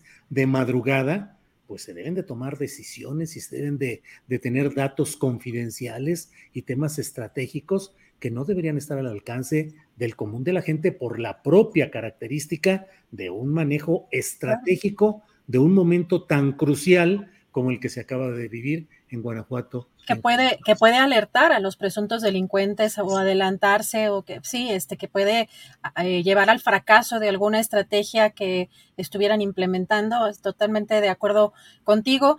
Eh, efectivamente vimos que en el caso de Milenio y del Heraldo de México fueron uno de los dos medios que, fueron invitados y que estas son las, eh, las eh, pues lo que reportan ¿no? de, de, esa reunión eh, de seguridad y veremos en estos próximos minutos o en estas próximas horas qué más información, sobre todo especialmente de los detenidos, Julio, porque si realmente fueran de los líderes principales, quizá estaríamos viendo pues que la violencia ni aún ni de días estaría exacto. Entonces, no hay, obviamente aquí estamos también manejando un poco el tema de la especulación, porque falta información de manera oficial, pero también pues creo que es eh, comprensible el hecho de que quizá no detuvieron a líderes principales cuando seguimos, cuando no vemos, este, digamos, esta, eh, o que paró de alguna manera esta, esta violencia, o veremos ya en las próximas horas qué información eh, se nos da, pero la situación complicada en estas, en estas zonas, también como lo comentaba Arnoldo Cuellar, Julio. Sí, Adriana, porque pues lo que estamos viendo no es un hecho circunstancial, es decir, sí lo es en lo inmediato, claro, se dio la circunstancia de que se reunieron y se dio la circunstancia de que la Sedena tuvo la información de inteligencia para poder llegar a esa reunión, pero no es algo que solo hubiese sucedido ahora, no es instantáneo, no es eh, algo que de pronto surgió. Hay una acumulación de hechos, de complicidades y de circunstancias en estos dos estados a nivel de los gobiernos estatales, el de Enrique Alfaro en Jalisco y el de Sinoé Rodríguez en Guanajuato, que propician el que haya esta continuidad de la vida eh, pues casi empresarial de los grandes jefes del crimen organizado, que pueden tener sus reuniones de trabajo, reuniones masivas de los gerentes regionales y de municipios, tomar decisiones y casi siempre, si no con la protección expresa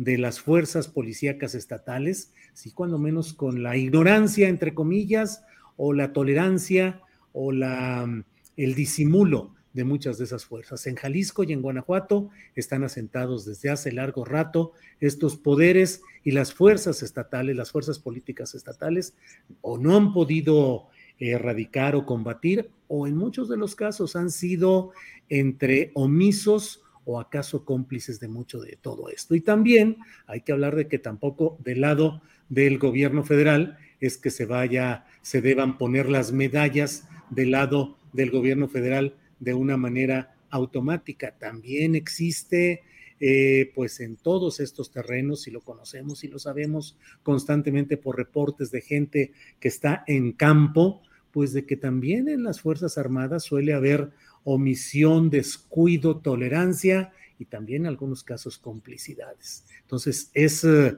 muy llamativo y muy indicativo lo que sucede en estas dos entidades. Y dije llamativo y vaya, que es llamativo en ambos sentidos, de llamar la atención y de las llamas que han incendiado parte de estos estados, Adriana. Entonces, Julio, tú ves, eh, hemos visto, porque además también es muy fácil a veces comparar hechos eh, y, más eh, de pronto cuando buscan atacar de manera o sin sentido o con cierta ligereza.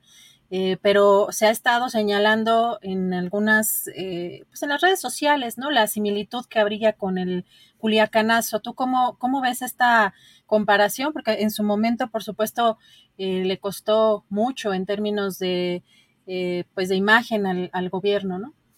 El Culiacanazo tuvo como elemento distintivo e imborrable las imágenes de Ovidio Guzmán, detenido adentro de una casa, sometido eh, intentando llamar, intentando hacer gestiones, pero finalmente aprendido, copado por las fuerzas militares. En este caso de Jalisco y Guanajuato, no tenemos ninguna constancia gráfica en la cual se vean estos personajes, estos jefes, que por lo demás pues son desconocidos en términos gráficos, Adriana, porque pues la verdad es la primera ocasión en que escucho de este, el llamado doble R o RR, que sería el principal de los jefes del cártel de Jalisco detenido eh, ayer, que habría sido, si no, no sabemos si detenido o logró escaparse, pero pues pareciera, ¿qué te digo, Adriana? Si han frenado un poco en la línea de lo que tú misma ya comentabas, si han frenado las protestas y las acciones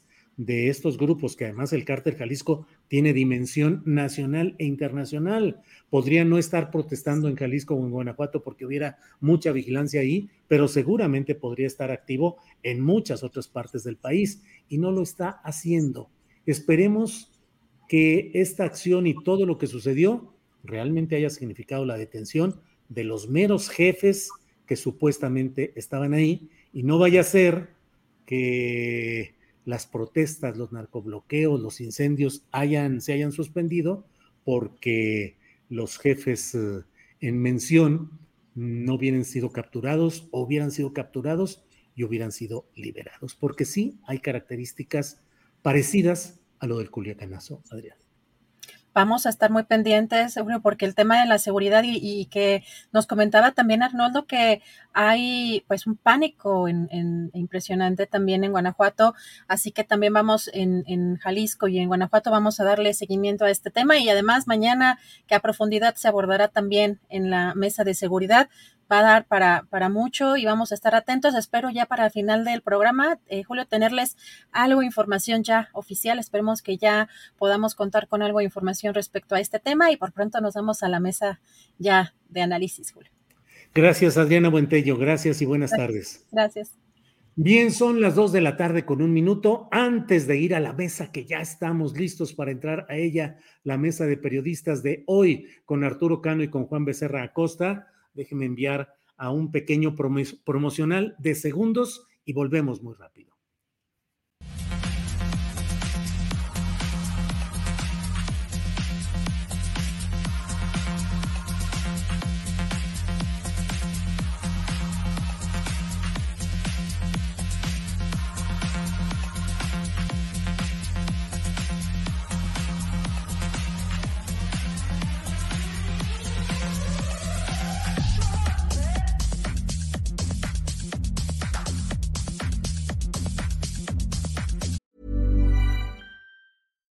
One size fits all seemed like a good idea for clothes. Nice dress. Uh, it's a it's a t-shirt. Until you tried it on. Same goes for your healthcare. That's why United Healthcare offers a variety of flexible, budget friendly coverage for medical, vision, dental, and more. So, whether you're between jobs, coming off a parent's plan, or even missed open enrollment, you can find the plan that fits you best. Find out more about United Healthcare coverage at uh1.com. That's uh1.com. Hiring for your small business? If you're not looking for professionals on LinkedIn, you're looking in the wrong place. That's like looking for your car keys in a fish tank. LinkedIn helps you hire professionals you can't find anywhere else, even those who aren't actively searching for a new job but might be open to the perfect role. In a given month, over 70% of LinkedIn users don't even visit other leading job sites. So start looking in the right place. With LinkedIn, you can hire professionals like a professional. Post your free job on linkedin.com slash people today. Las dos de la tarde con dos minutos y ya estamos de vuelta aquí en Astillero Informa. Gracias por acompañarnos y abrimos oficialmente nuestra mesa de periodismo con Arturo Cano, que ya está aquí presente. Arturo, buenas tardes. Muy buenas tardes, Julio, Juan, ¿cómo estás? Muchas gracias a todas las personas que nos acompañan y a todos los compañeros que están detrás de estas camaritas que nos Gracias. permiten llegar a ustedes. Así es, gracias Arturo. Juan Becerra Costa, buenas tardes. Muy buenas tardes, Julio. Te mando un abrazote, otro Arturo. Este, pues obviamente a toda la audiencia que nos acompaña esta tarde. Y otro Adriana, que está muy interesante lo que están diciendo sobre el relajo allá en el Bajío, Julio. Pues sí, A la, es cierto. a la cumpleañera se te olvidó decir, Juan, porque acaba de cumplir años y no le hemos cantado las mañanitas por acá. Yo sí la felicité, pero acá en corto de. WhatsApp el día de ayer. Pero ahora ayer- es público, ¿no? Unas mañanitas. Tú empiezas la canción, Arturo. ¿Cómo andas de voz hoy? Yo no tanto porque nos desmonetizan por derechos de autor. Yo lo que hice ayer fue declamarle nada más. Eh, estábamos, a- eh, empezó, entró con la información y le dije, Adriana, pero despierta. Y se quedó así como asombrada. Y dijo, ¿por qué? Le dije, pues despierta, Adriana, despierta, mira que ya amaneció, ya los pajarillos cantan, la luna ya se metió. Y estas son las mañanitas que cantaba el rey David. Así es que así Bueno, ahí las, las suscribimos totalmente. Así es. escribimos. Eh, Juan Becerra Costa, ¿cómo vas viendo todo este tema de lo que bien dices, de lo que ha sucedido en el Bajío, lo que ha sucedido en Jalisco y en Guanajuato? Temas que podrían parecer desligados, pero todo lo contrario, son consecuencia de lo mismo que sucedió en la zona metropolitana de Guadalajara. ¿Cómo lo vas viendo, Becerra? Lo, lo voy viendo que me falta mucha información, Julio, para poder empezar a armar un rompecabezas. No sé tú cómo andes, Arturo, pero se habla de detenciones, de no detenciones, este, de líderes del cártel Jalisco Nueva Generación, de un cónclave de presuntos jefes de esta organización criminal detectada por fuerzas de seguridad y este y bueno pues luego eh, la reacción del, del grupo delincuencial al incendiar en distintos municipios tanto de Guanajuato como de Jalisco este locales coches en fin. Hay que esperar a ver cómo evoluciona hay, hay que esperar a ver si sí hay detenidos o sea de entrada parece que al líder este de la organización del cártel Jalisco Nueva Generación el que tiene hasta, hasta un corrido, ¿no? A su nombre, Sí. este, pues no lo detuvieron, el doble R, ¿no? El RR. Sí. Pues hay que ver, ¿no? Pero no sé, o sea, aquí de mucha profundidad, o sea, sí está este evento, pero es un poco el pan nuestro de cada día en la zona.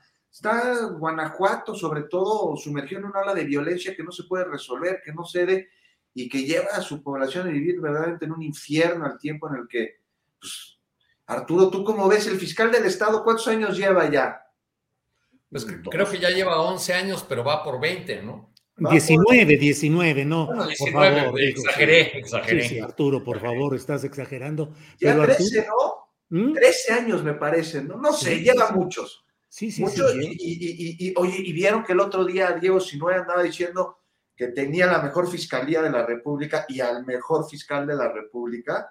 Y vieron la foto ayer de los exgobernadores de Guanajuato con Vicente Fox al centro y el actual gobernador ayer, horas antes de que empezara todo este, esta, estos incidentes graves. Arturo, ¿tú cómo Qué lo mal, qué, mal, qué, qué inoportunos estuvieron ¿no? con, esa reunión y con esa foto. Un cónclave, ese sí fue un cónclave. Qué mal, fue el qué mal timing, diría alguien por ahí, ¿no? Qué mal, qué mal timing.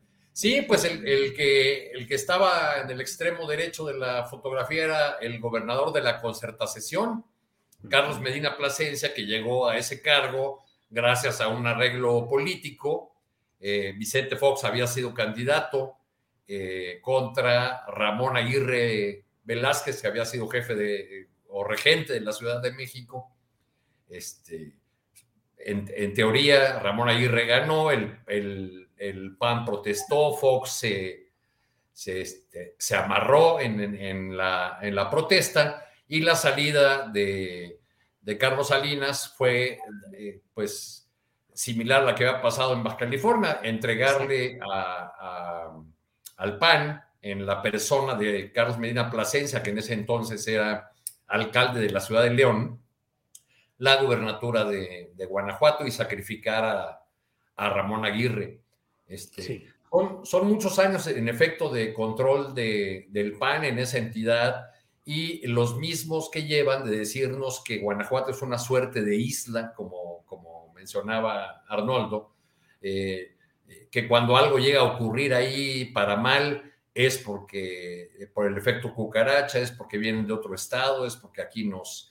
Eh, llegan eh, porque somos un estado muy próspero y nuestra misma prosperidad los, los atrae.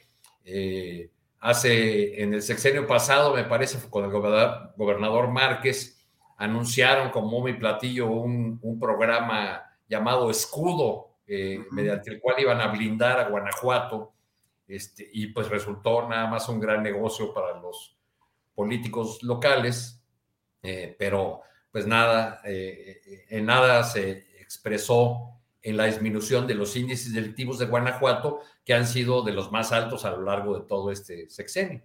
Oye, ese blindar, ¿no? ¿Qué tal? Porque además hicieron un negociazo contratando estas como policías privadas y semiprivadas y además una serie de asesores y de implementos en estrategias de seguridad que no sirvieron para nada más que para que los funcionarios hicieran un, gran negocio. Foxilandia parece que vive Diego, si no en hora que se tomó la foto en su conclave personal. Pues, nada más aquí una cosa, o sea, no olvidemos lo que está pasando en Guanajuato, que el derecho de piso ha orillado a cientos de empresarios a dejar el Estado, en el mejor de los casos, a cerrar sus negocios.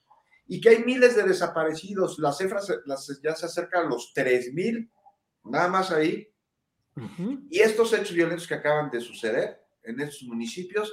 Decía hace ratito, es un día no casi normal para sus, para sus este, habitantes. Y aquí uno de los grandes problemas, no sé tú qué opinas, Julio, tú, Arturo, es lo que sucede con las policías municipales y estatales que están coludidas con la maña y que las estatales, este, eh, pues están totalmente inmiscuidos, el crimen organizado en ellos y que, y que por eso pues no existe también colaboración entre fuerzas federales y la Fiscalía General de la República. Por eso no trae investigaciones la Fiscalía, porque entonces se pondría aún más en evidencia una colusión de gobiernos locales con el crimen. Este, pues por eso no se da. Entonces también ahí, que este ya es otro tema que a ver si tratamos hoy, Julio, la importancia de echar un ojo crítico, pero un ojo a la Guardia Nacional. Bien, claro, Juan. Yo solo agregaría cómo eh, con frecuencia nos dicen en las redes algunas personas que dicen, no veas al pasado, no estés revisando que si Felipe Calderón se robó la presidencia, que si los panistas hicieron tal cosa, los priistas, los perredistas, hay que ver hacia adelante y no estar obsesionados enfermizamente con el pasado. Pero resulta que solo el pasado nos va dando las claves de lo que estamos viviendo actualmente. Baste recordar que dos estados que fueron objeto de negociaciones entre la presidencia de Carlos Salinas de Gortari, llegado después de aquel 1988 en el que la mayoría de los votantes estuvieron a favor de Cuauhtémoc Cárdenas, ese eh, Carlos Salinas de Gortari negoció con el PAN que el PAN lo apoyara para una legitimación de facto, es decir, no de origen, no legal, pero sí de, en los hechos pero que consistió en la ganancia para el Partido Acción Nacional de quedarse con algunas gubernaturas como la de Baja California y como la de Guanajuato. La de Baja California y la de Guanajuato, que fueron asientos donde prosperaron los cárteles de los Arroyano Félix en eh, Baja California y de los grupos, el más reciente de ellos, el del Marro, el cártel de Santa Rosa de Lima, en Guanajuato. Pero pues ahí está, esos entendimientos mediante los cuales el poder de los pinos les cedió los espacios donde estuvieron 30 años en Baja California y llevan lo mismo acá de este lado de Guanajuato. Veremos cómo vienen las próximas elecciones. Arturo, eh, pues eh, complicidades de unos y de otros y como dice Juan Becerra, la Guardia Nacional también otro tema candente. ¿Cómo has visto este tema de la intención presidencial de pasar el paquete de la Guardia Nacional a la Secretaría de la Defensa Nacional, Arturo? Pues eh, como una jugada política para encarecer la, negativa de algunos poderes, quizá porque la, constitución, como ya han escrito este, varios colegas que, cuyo trabajo respeto mucho, entre ellos tú en, en, tu columna, la constitución y la ley es muy clara al respecto. No puede haber una Guardia Nacional eh, que no sea de naturaleza civil. Entonces aquí hay un, eh, eh, claramente pues hay una jugada política que quizá busca que la Suprema Corte tenga mucho cuidado o, vea con, mucho tiento este, este tema de, un decreto y la, la solución también a controversias que ya han sido presentadas anteriormente en relación con este asunto, como la, como la presentada por la Comisión Nacional de Derechos Humanos. Eh, eh, en realidad estamos hablando del mismo asunto porque el tema de la Guardia Nacional se impone cuando ocurren estas cosas como, como la de ayer en, Guanajuato y Jalisco.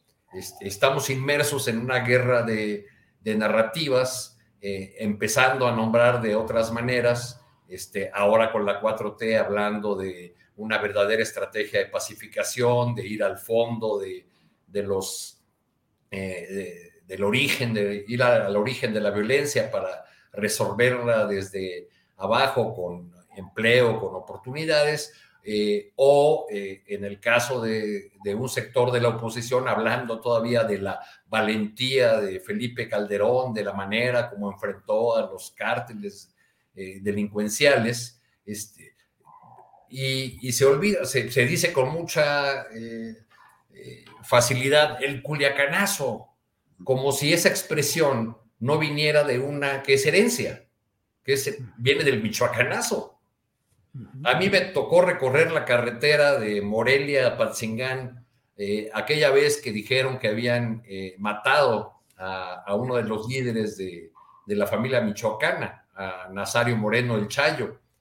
Este, solamente en los 32 kilómetros que, que van de un punto que se llama Cuatro Caminos en Nueva Italia a Patzingán, yo conté más de 45 vehículos quemados. En aquella ocasión fue marzo de 2010, me parece eso.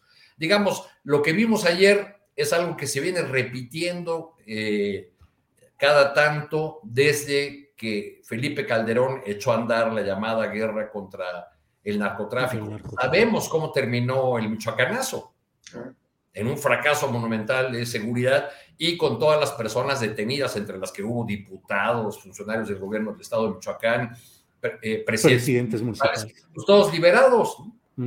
Pero, pues, ¿de dónde viene el culiacanazo? O, ahora le vamos a, llamar el irapuatazo, no sé, el zapopazo. claro. Pues, pues viene de esa etapa. Quizá ahora estamos en esta guerra en narrativas tratando de inventar eh, nuevos nombres, pero para describir los mismos fenómenos. Pues es lo este mismo, ¿no? El pan de cada día, decía yo hace rato, querido Arturo. Y para estas personas que andan diciendo que por qué hablamos del pasado, pues cómo vamos a entender lo que está sucediendo sin lo que acabas de explicar tú, Arturo, el michoacanazo, el culiacanazo, ahora el zapopanazo. Es imposible poder abordar un tema si no vemos cuál es su origen y cómo ha ido evolucionando. O sea, pues, ni que fuéramos cuadernos de primaria, que cada año compras uno nuevo. es, muy, curioso, Juan, que lo que en Andrés Manuel López Obrador ven como inacción o como incapacidad, en Felipe Calderón era valentía. Eso es lo raro, ¿no? Ninguna estrategia de seguridad les embona porque pues están diciendo, ay, ¿por qué las policías y las fuerzas públicas y de seguridad no andan en las carreteras y no andan en las calles y no están patrullando? Que este, y, y, como con Calderón, ¿no? Dices, válgame Dios, que no se acuerda lo que sucedió. Y luego sale este asunto de la Guardia Nacional y entonces dicen, ah, no, no quiero que me ande patrullando la Guardia Nacional. Mira, a mí me parece que este asunto necesita una mirada muy profunda y un reconocimiento, porque estamos intentando encontrar un panorama ideal donde es imposible que exista, donde estamos buscando miel sobre hojuelas, donde, donde no las puede haber, donde las condiciones no se dan. Ya hablábamos de, ¿no? de Guanajuato, de Jalisco y de la coordinación necesaria para combatir la inseguridad, para pacificar al país entre fuerzas federales, municipales y estatales. Y de ahí viene este tema de la Guardia Nacional. Vale la pena, no sé qué opina, echarle una mirada profunda, por favor, interrúmpanme a la primera que consideren que digo una barbaridad, porque hay muchos temas aquí. Mira, la, historia esta que tanto se quejan que estamos hablando de ella, nos ha enseñado que este, bajo mandos criminales la tropa puede este, generar terrorismo de Estado.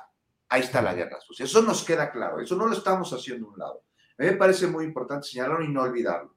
Y que el que eso y no suceda, porque el presidente López Obrador jamás lo permitiría y, este gobierno totalmente ajeno a ello, no quiere decir que mañana, quién sabe.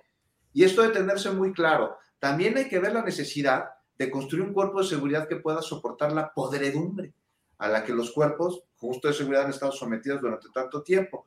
Pero, pero al, parecer, al parecer, Juan, ninguna fuerza política, y en eso incluyo a la 4T, ha encontrado la fórmula ni está dispuesto a avanzar en esa fórmula de construir una fuerza civil. Es que no sé si eh, está en las condiciones. Que, sea capaz, que tenga la confianza ciudadana. Por eso se recurre al expediente de los militares nuevamente. Es que no deja de haber, no deja de haber una, circunstancia en la cual el marco jurídico al que llega un presidente de la República sea el de tener que respetar las instancias de seguridad pública construidas en los estados. Y en los estados en la inmensa mayoría de los casos, pues los grupos criminales han financiado campañas, han puesto presidentes municipales, tienen un poder empresarial de cuello blanco, pero financiado también con dinero oscuro. Y ahí está una realidad que hace que hoy el aparato policíaco estatal, los de los estados y los de los municipios, sea absolutamente ineficiente, como lo fue también la propia Policía Federal. Y sí, Juan, pues estamos entrampados en eso que estabas comentando, Juan. O sea, pensar que lo ideal sería, pues sí, tal vez tener un mando civil. ¿Quién no lo quisiera? Pero ¿quién? ¿Quién es este mando civil? Yo les pregunto, o sea, porque los que tienen experiencia saben dónde están. Están en el bote. Todos los civiles que podrían tener, porque se coludieron. Ahora, mira, no sé, militarizar es un término que no me termina de cuajar en lo que se está haciendo, aunque te digo, sí se tiene que revisar. Es una palabra fuerte y no veo porque la población civil, por un lado, esté sometida a las órdenes o a las doctrinas del ejército, y tampoco veo a militares en el legislativo ni al Poder Judicial de la Federación llena de militares, ni los poderes judiciales estatales. Este, a ver, hay una cosa, una militarización implicaría un incremento en el número de efectivos de la Secretaría de la Defensa Nacional y esto no ha sucedido en los últimos años, no se ha incrementado este número. O sea, no es militarizar, no, pero no por ello hay que quitar el ojo de que eh, pues una corporación que busca pacificar al país y que pues, en el futuro bajo otros mandos, pues podría ser un efecto boomerang. Eso ahí está clarísimo, pero ¿qué está sucediendo ahorita? Este, pues sí tenemos la necesidad de una fuerza de seguridad que este, no veo de otra que no pueda estar bajo este, la operación de la Secretaría de la Defensa Nacional como mejor escenario. Hay que ver qué pasa en el futuro y hay que ver cómo se protege. Y ya rápido sobre el asunto legislativo y, legal frente a esta situación de la Guardia Nacional, también hay que ver que está la moratoria chantajista de niño de kinder que está teniendo la oposición y que habla muchísimo de ellos.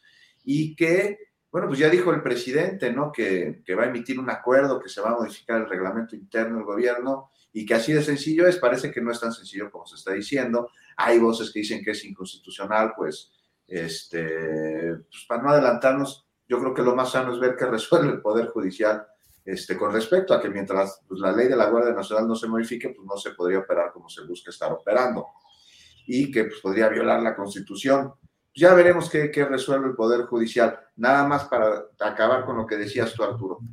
Es que se me quedé pensando, o sea, no entiendo las posturas simplistas que dicen extrañar a Calderón cuando su guerra, y ahí sí militarización, y al mismo tiempo reclaman mayor presencia de efectivos en las calles, pero al mismo tiempo no quieren que la Guardia Nacional lo haga. O sea, de que el asunto tiene puntos a discutir sin duda, pero caray, ninguna estrategia les embona. Esto ya me suena más a politiquería que a cualquier otra cosa. Arturo, eh, ¿qué?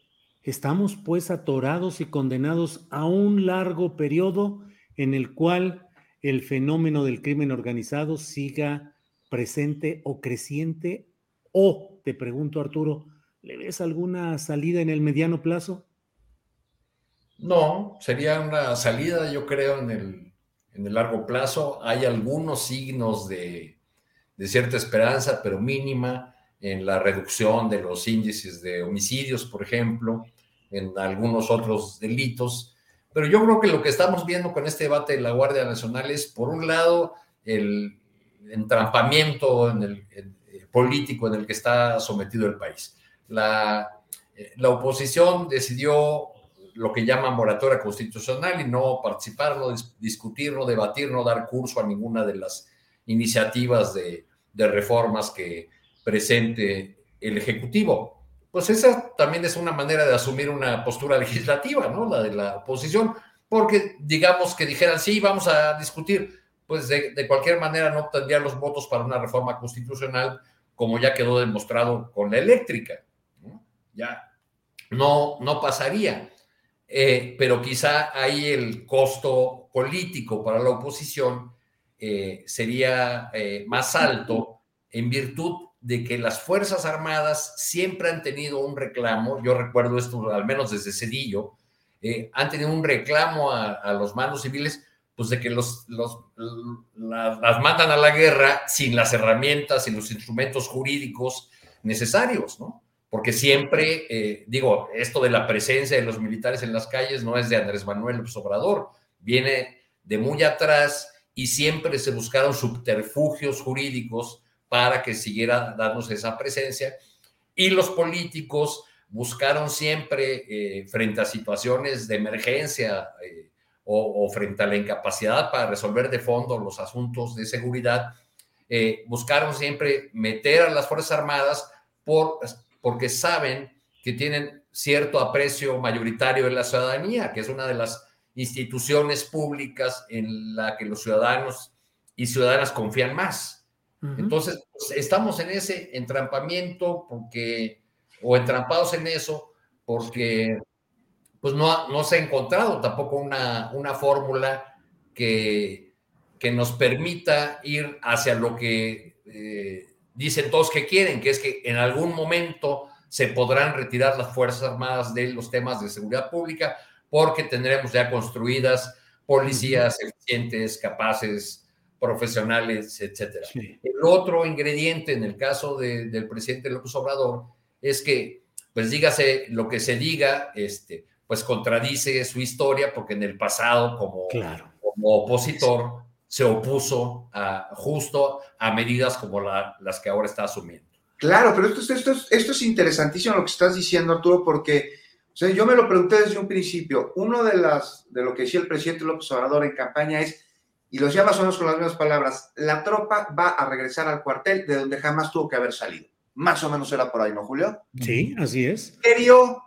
¿De qué se dio cuenta? ¿De qué se enteró? ¿A qué se enfrentó para tener que llevar a cabo este tipo de decisiones, este, que evidentemente son las que tuvo que haber tomado para intentar enfrentar el crimen en el país e intentar lograr una pacificación que es compromiso de campaña y la principal demanda de la población en México y que todavía se ve muy lejos de lograrse. O sea, estamos viendo que la situación desde fuera de no estar intrínsecamente ahí metido en, la operación de vigilancia y de atención, no nos estamos enterando de algo.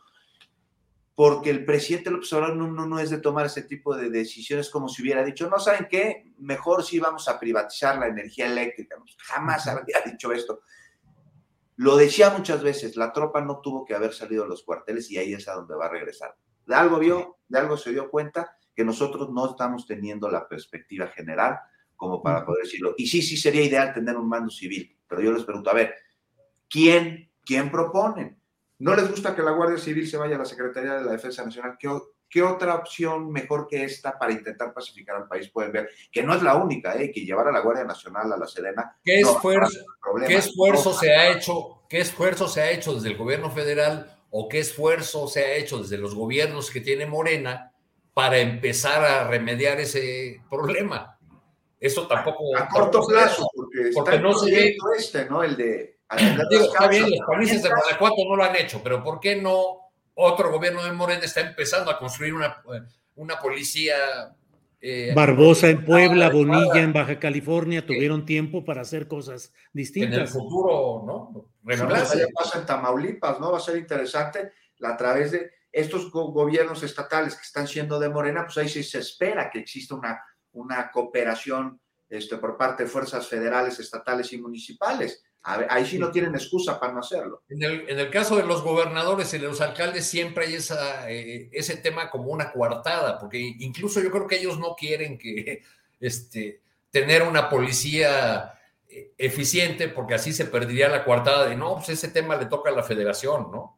O si es un asunto que tiene que ver con crimen organizado, pues es de la federación, no es de nosotros. Exacto, nos se daban las manos.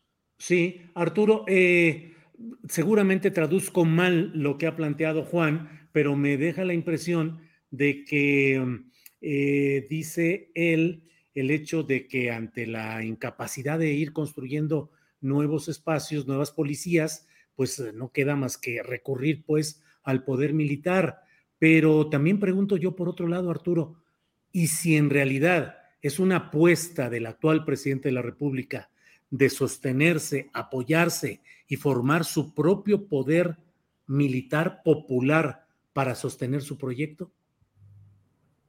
Bueno, esa es una posibilidad que se baraja mucho desde, desde la oposición y en algunos análisis académicos. Eh, para evitarnos el, el debate eh, sobre el uso de la palabra, que le suena muy fuerte, sobre todo a los partidarios de la 4T, de la palabra militarización, este, pues digamos que todos podemos convenir en que las Fuerzas Armadas han ido ganando lugar en cada vez más espacios de la vida pública y que se han convertido sin duda en un respaldo, en un apoyo eh, fundamental para el presidente en sus proyectos estratégicos. ¿Cuáles son los grandes proyectos estratégicos de, del presidente? El primero, el combate a la corrupción. ¿Cómo ha metido ahí a las Fuerzas Armadas? Pues las ha metido a las aduanas y a cuanto espacio eh, eh, ha creído necesario porque los mandos civiles o porque las, eh, los funcionarios civiles pues no han resultado, no han ayudado a, a resolver temas de corrupción, por ejemplo, en ese lugar tan complicado que son las, las aduanas. Eh, y lo mismo en el caso de sus proyectos eh, o de los proyectos prioritarios eh, en términos de obras públicas, pues también han entrado los militares, el aeropuerto, el tren Maya, en fin, en, en todo eso están. Entonces yo creo que esa presencia sí le imprime un sello particular a, la presidencia de Andrés Manuel López Obrador y sí podría ser en el, en el futuro una dificultad para el, para el sucesor. ¿De qué manera va a cambiar el sucesor o sucesora de, de Andrés Manuel López Obrador esa relación que el actual presidente ha construido con las Fuerzas Armadas? Sí, muy probablemente no tendrá la fuerza política ni la legitimidad de los 30 millones de votos y la larga marcha que le costó a López Obrador llegar a la presidencia. Sí, ahora Juan Becerra Acosta. En otros países, eh, las Fuerzas Armadas han acompañado y han sostenido a gobiernos populares en los momentos de crisis, cuando la asociación de factores mediáticos, empresariales, partidistas y extranjeros, sobre todo de Estados Unidos, han propiciado desestabilizaciones, intentos o, consumación de golpes de Estado. En nuestro país, ¿cuál sería la caracterización del ejército, de las Fuerzas Armadas mexicanas, Juan Becerra? ¿Son realmente disciplinadas y leales al fondo y al extremo? cuidan sus intereses como un ente al que el poder civil no indaga a fondo y le permite tener su vida propia. Mm, eh, las Fuerzas Armadas son uno de los eh, espacios que no ha entrado al proceso de revisión y de reforma como otros eh, ámbitos de la vida pública, Juan.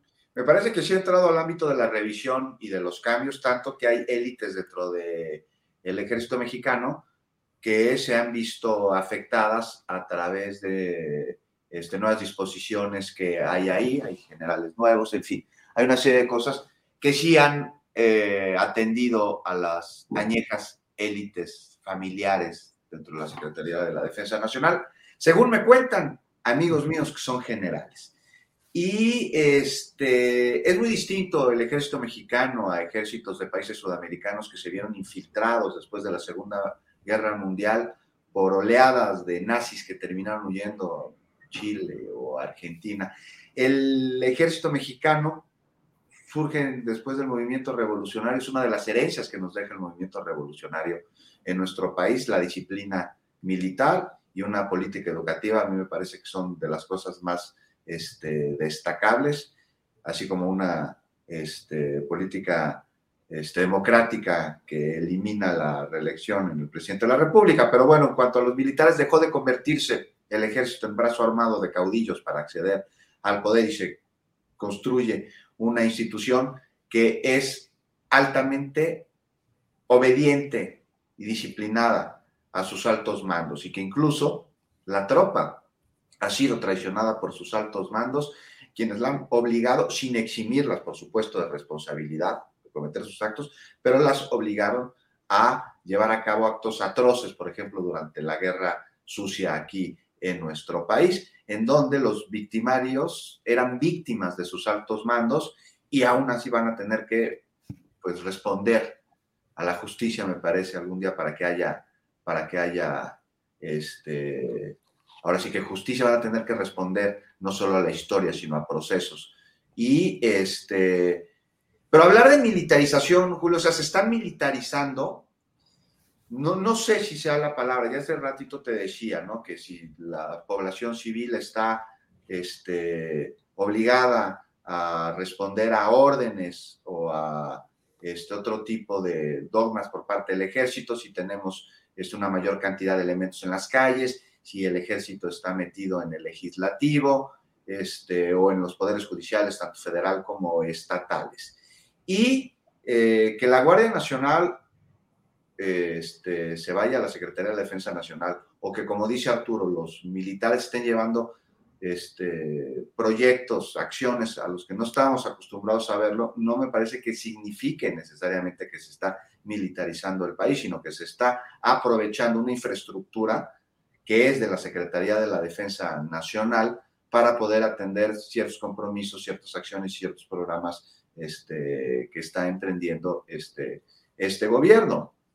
¿Por qué? Porque la Secretaría de la Defensa Nacional, porque el Ejército, porque las Fuerzas Armadas tienen las capacidades y tienen la infraestructura. significa ahorro, significa disciplina y significa buenos resultados. Ahí está lo del aeropuerto Felipe Ángeles. A ver, Arturo, se hizo en tiempo, se hizo en forma, no se gastó de más, y, este, y me parece que está muy bien construido, pero dice, no, se militarizó el aeropuerto Felipe Ángeles. No, los militares lo hicieron a cabo, pero de ahí a militarizar, militarizar, está hablando de una doctrina, no solamente de una participación por parte de elementos del ejército. Bueno, una, una de las consecuencias, Juan, Julio, de, de la guerra de Calderón fue que, que los gobiernos estatales y municipales comenzaron cada vez más a preguntarle al jefe de la zona militar, oiga, ¿a quién pongo de director de seguridad pública? Sí, Ahora que estamos platicando de eso, recordé haber conversado con, eh, con un alcalde eh, que luego estuvo bajo investigación, creo que salió exonerado,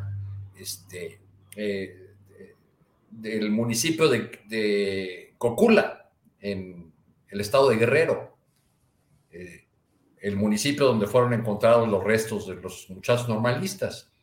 Me lo encontré en la Plaza del Pueblo en alguna ocasión y le, preguntaba yo, porque ya lo andaban señalando, de oiga, usted y su policía estaban ligados. Mire, me contestó, pues yo para eso fui a la zona militar y aquí tengo el papel donde me recomendaron al militar que yo puse de director de seguridad pública. para evitarme broncas, ¿no?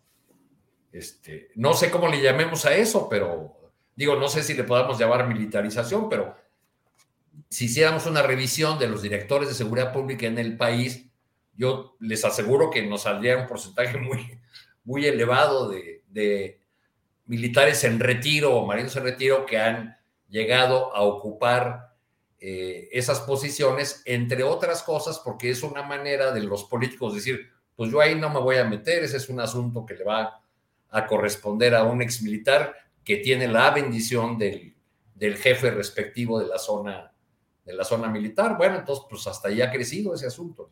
En términos muy generales, eh, los gobernadores de los estados tienen que aceptar las propuestas de la Secretaría de la Defensa Nacional para sus mandos en la Secretaría de Seguridad Pública. Si no aceptan las propuestas, pues entonces la Secretaría de la Defensa y la Secretaría de la Marina dicen, nosotros no tenemos responsabilidad en lo que pase ahí. Ha habido eso y hay también en los principales municipios del país eh, militares en retiro, militares en activo, que se ocupan de las direcciones de seguridad pública. Y por otra parte, sí es impresionante, Juan, para aumentar aquí la polémica, a mí me impresiona el, la expansión del poder militar en áreas que deberían ser ejecutadas por los civiles y que si los civiles abdican de su responsabilidad para entregarlas a los militares, a mí me parece que sí es un proceso de empoderamiento de los militares.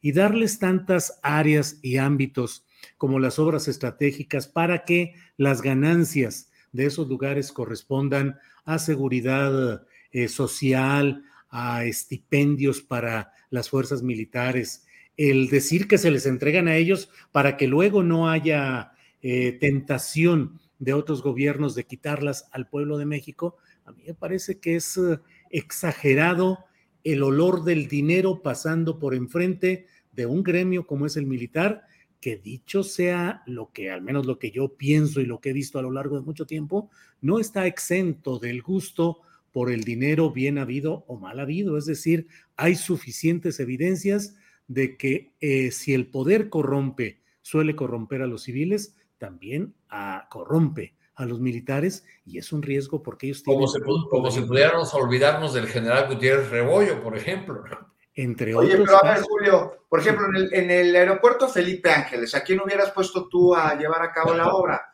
¿O, quién consideras que podría estar eh, llevando mejor o que sería más idóneo, más adecuado que llevar a cabo las labores que están llevando elementos este, del no ejército No lo sé, pero no lo sé, pero me parecería trágico que en la enorme sociedad civil mexicana, mm, un gobierno que conoce tanto eh, que, ha visitado, que conoce, que recorre el país, que conoce los gremios, pues que no hubiera una propuesta de ingenieros y de conocedores y arquitectos que pudieran hacer una propuesta así. Eh, imagínate que a la hora de la expropiación petrolera, en lugar de recurrir a los técnicos, a los especialistas, a los civiles que conocían la operación del petróleo mexicano, se hubiera entregado a los militares y se les hubiera dicho que era para que ellos lo administraran y las ganancias las aplicaran en sí mismos, en el cuerpo. Pero era, distinto, ¿no, Julio? Porque con la expropiación petrolera lo que se hizo, que la enorme cantidad de planta de empleados mexicanos, de ingenieros que laboraban para las empresas que tenían la, la, concesión de extraer el petróleo, pues se fueron esas empresas, pero esos empleados mexicanos se quedaron a cargo de la operación. O sea, había con quién, había una planta, había una fuerza laboral que conocía el procedimiento, que conocía la operación y que pudo llevarse a cabo. Ahora lo que Pero la élite operativa era extranjera, ¿eh? Ese era el gran problema, que temían que quienes conocían la operación superior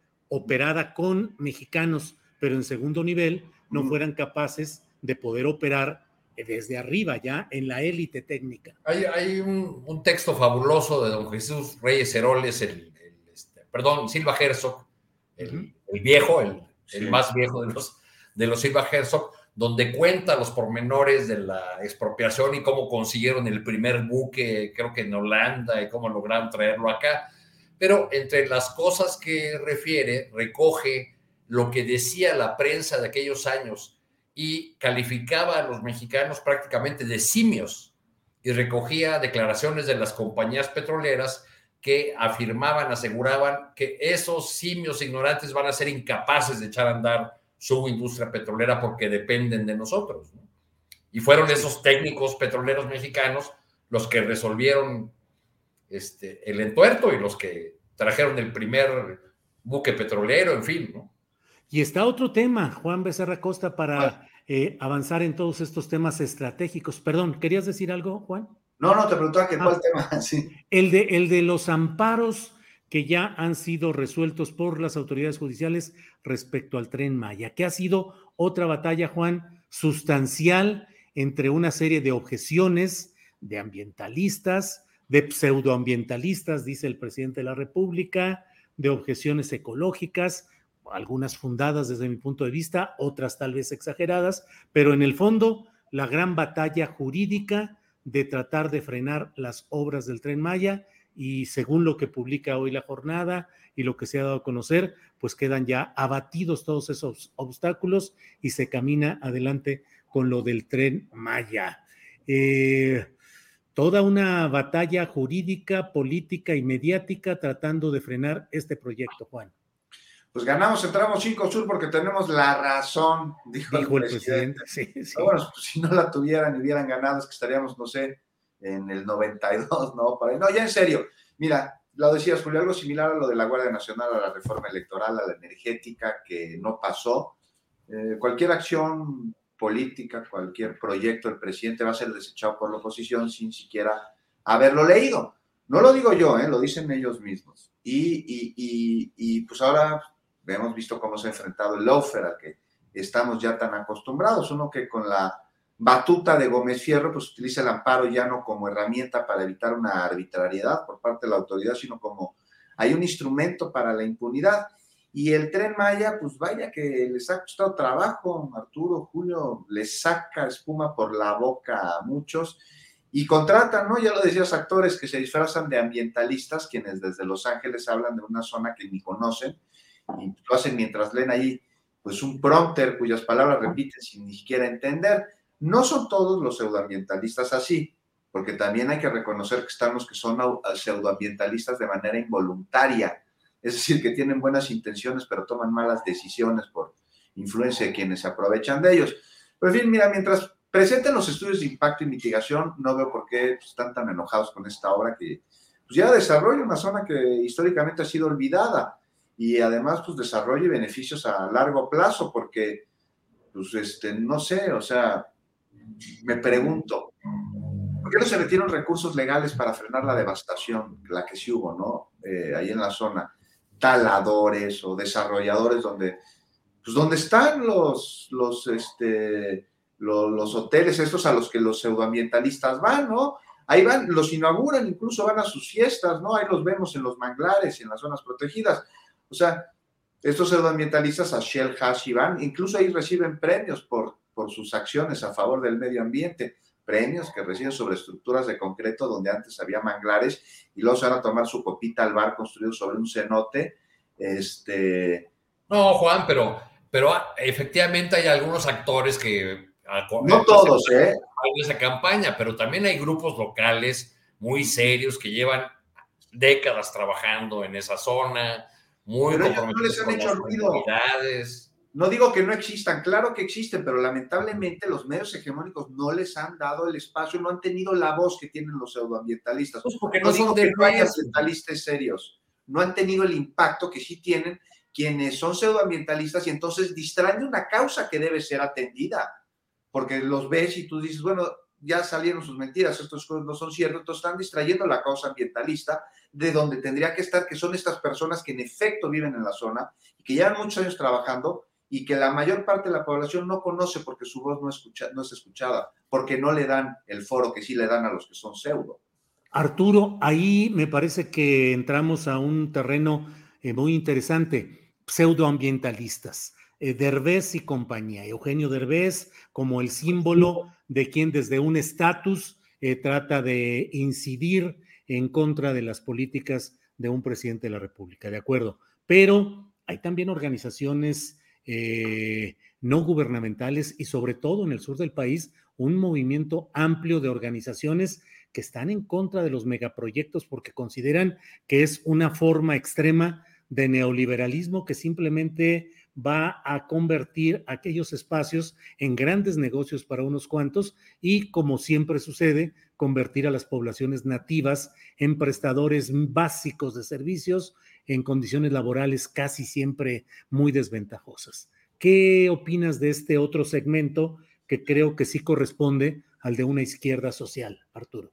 Pues que yo creo que hay que aprender a separar muy bien a las, a las figuras o a personas que pueden tener otros intereses eh, de las comunidades que no se han opuesto a estos proyectos ahora que llegó López Obrador a la presidencia, se han opuesto siempre. O sea, ¿qué se puede decir, por ejemplo, de una organización como la Unión de Comunidades Indígenas de la zona del Istmo, la UCISONI, que lleva 40 años, probablemente Carlos Veas, este, eh, diciendo las mismas cosas eh, de defensa del territorio, del, ambiente, oponiéndose a las eólicas y la devastación que provocan en esa zona. Este, ya en otras ocasiones yo he señalado aquí que eh, me parece inadecuado de parte de la presidencia meter en un mismo costal a, todas las personas que tienen objeciones a alguno de los proyectos del, presidente. Hay también este, otros que, tendrían más que explicar, gente que incluso estuvo en el, en el gobierno de López Obrador con Alfonso Romo, por ejemplo, este, y que ahora se envuelve en la bandera eh, de la defensa de la selva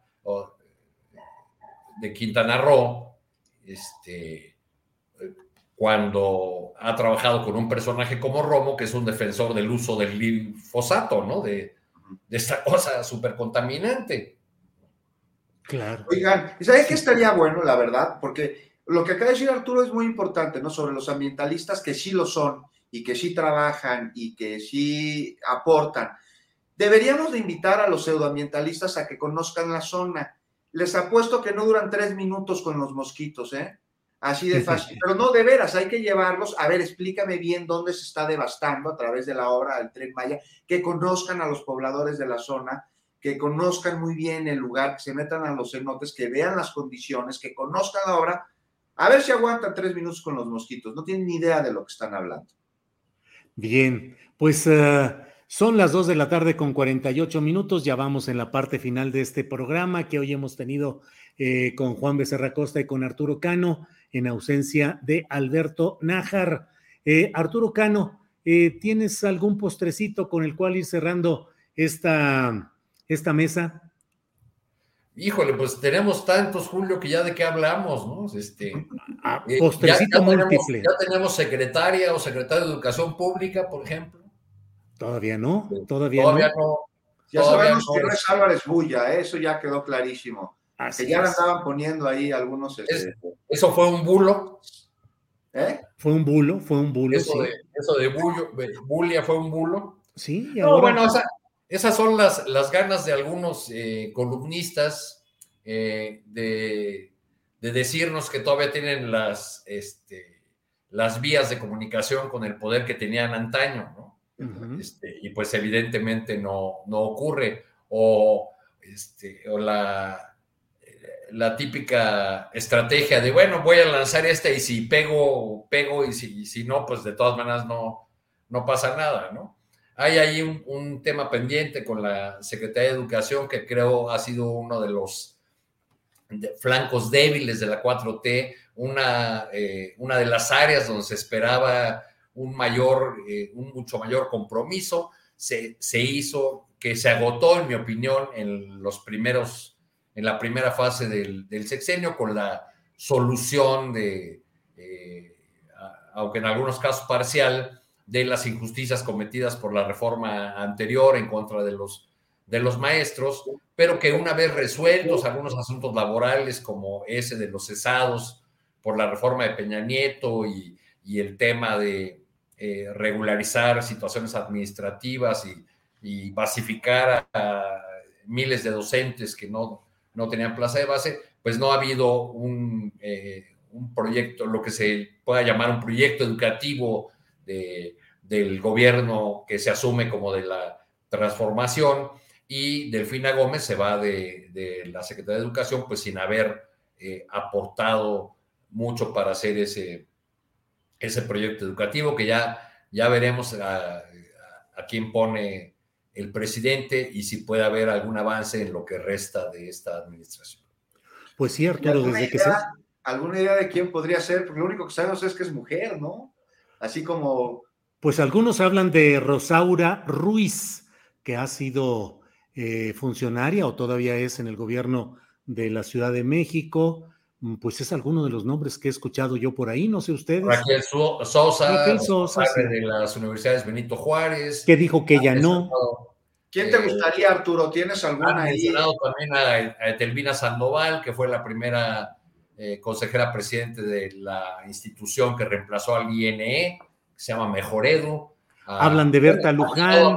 Incluso a Leticia Ramírez, que es la directora de Atención Ciudadana de la presidencia y que es este, maestra normalista de origen, además de antropóloga. ¿no? En fin, le han ido sumando y sumando nombres a, una lista. ¿no? Y de Berta Luján, la actual presidenta del ah, Consejo Nacional de Morena, que... Yo creo que ella no tiene intención porque ya anunció que buscará la presidencia de Morena en la Ciudad de México, ¿no? Ándale, bueno, pues ahí están los acomodos y reacomodos. Juan Becerra Costa, postrecito múltiple o postrecito único, lo que tú desees. Pues este, el tema de, pues, de Gilberto Lozano, ¿no? Para cerrar, con risas, ¿no? Siempre es bueno, siempre es bueno que el postrecito esté acompañado de, buen humor, ¿no? Híjole, no sé, este cuate, Julio, pues este, lo hemos visto en actitudes verdaderamente pues no sé cómo llamarlas, irrisorias y al mismo tiempo preocupantes, ¿no? Porque, pues, este, su discurso puede ser al mismo tiempo involuntariamente cómico, pero lleno de odio. Entonces, esto también, pues, preocupa. O sea, casas de campaña tan vacías como sus ideales que luego vuelan en un performance involuntario representativo de un movimiento virtual pero a veces dice cosas que asombran no por lo bárbaro, sino debido a que dentro del imaginario que se ha construido alrededor suyo pueden tener razón. Y ejemplo de ello fue, no sé, por ahí tuvo, no te acuerdas, que estuvo de acuerdo en la consulta de revocación de mandato e invitó a participar en ella, muy coherente, ¿no? Este, en contraste del resto de la oposición que pues, se la ha vivido diciendo que AMLO es un peligro para México y que hay que sacarlo, pero que boicotearon un ejercicio vinculante para que pudieran lograrlo, ¿no? Los dijeron, no, yo sí le entro. Decía, yo sí quiero sacarlo, y, ayúdenme, ¿no? Puede estar no, no de acuerdo con su postura, pero por lo menos está siendo coherente con ella. Y, ahora, ¿Y ahora qué dijo Lozano? Ahora que pues, es que la mera verdad, yo debo confesar que no lo seguí. Nos invita el 3 de septiembre, querido Arturo, al Monumento a la Revolución. No sé si valga la pena ir, aunque sea para hacer una crónica ahí, una crónica cómica, y e invitó pues, a todos sus amigos porque quiere observar, ¿sabes qué? La ausencia de los candidatos de oposición a los que invitó este encuentro, una ausencia que ya anticipa, es decir, lo estaba invitando con un mes, pero ya anda cantando que no van a ir y que eso van a observar, o sea, ya sabe que no le van a hacer caso. Oigan, yo me quedé como en 20 aspirantes de la oposición, ¿cuántos van? Este. Pues, a ver, a Julio, recuerda. hasta Ulises Ruiz Ortiz. Esta semana Ulises Ruiz y Beatriz Paredes eh, la semana anterior, este, en fin. A ver, invitó, a los de la Madrid, a Lili Telles, a Cepeda, ¿a quién más? Eh, pues, Juanito, eh, Juanito el de Iztapalapa también ya se apuntó. Cuadri, eh, Demetrio Sodi, mm, ¿quién es más? Juanito también, efectivamente. Esas no son corcholatas, Julio, son taparroscas. Pues sí. No es lo mismo. Y bueno, incluso Ulises Ruiz Ortiz que dice que quiere ser candidato presidencial independiente, cuando debería ser candidato, pero a la cárcel por todo lo que hizo como gobernador de Oaxaca en materia de corrupción y de represión. Ulises Ruiz Ortiz es una vergüenza que siga libre, que siga según él haciendo política. Es el, que ahora... el mismo, eh, es el mismo que entrevistaron en calidad de demócrata en Canal 11. sí. ¿Hablas de ese, mismo? Ese ah, mismo, ese mismo Arturo Cano, porque está luchando contra los vicios del PRI, contra el sistema. Ulises Ruiz Ortiz, el hombre que desplegó toda la represión contra la APO y que, entre otras cosas, eh, se llevó el suficiente dinero incluso para abrir un hospital, eh, una un hospital acá en la Ciudad de México, entre otras muchas cosas. Creo que una cadenita de hospitales, ¿no? Sí, una cadenita de hospitales. Oye, pues rápido, ya nomás de Lozano, aquí lo interesante es que él ya está avisando que ninguno de los taparroscas de la oposición tiene una propuesta. O sea, ya fuera del cotorreo y de que dice que los invita, pero que no va a ir. O sea, lo que dijo es que no tienen propuestas para un México que él dice querer, ¿no? O sea, propuestas para un México que, que, le espera que algún día le llegue. O sea, imagínate ya, ese es ya, ya para que Lozano ya te... Un insólito rasgo de lucidez del señor Lozano. Así la verdad. Es. Pues sí, qué bueno. En fin, pues eh, muchas gracias, muchas gracias a los dos por este diálogo que hemos tenido hoy, intenso debate en ciertos momentos. Y bueno, pues estaremos listos para la próxima ocasión. Así es que, Arturo Cano, muchas gracias y buenas tardes. Muchas gracias, Julio, Juan. Buenas tardes a todos. Juan Becerra Costa, muchas gracias y buenas tardes. Muchas gracias, Julio. Te mando un abrazo muy fuerte, otro a ti, a Arturo, al auditorio y, y un saludo muy caluroso a Adriana, que ahorita, ahorita llega, ¿va? Sí, sí, ahorita entra ya con su pastel con velitas para, seguramente para compartirlo virtualmente. No se qué. Gracias. Nos vemos en la próxima semana. Gracias y hasta luego. Bien, mm, pues eh, muchas, mucho material, mucha información para el análisis, el debate en esta mesa que hemos tenido. Y miren, me envían la nota publicada en el portal de julioastillero.com. Fueron 25 las tiendas OXO incendiadas en Guanajuato, según lo que dice FEMSA. 25 tiendas OXO en Guanajuato. Bueno, estamos ya de regreso con Adriana Buentello. Adriana, ya estamos. Con pastelito me ganaste, me ganaste todavía dos minutos allá. Ah, espérate, entonces ahorita vamos y regresamos, ¿no?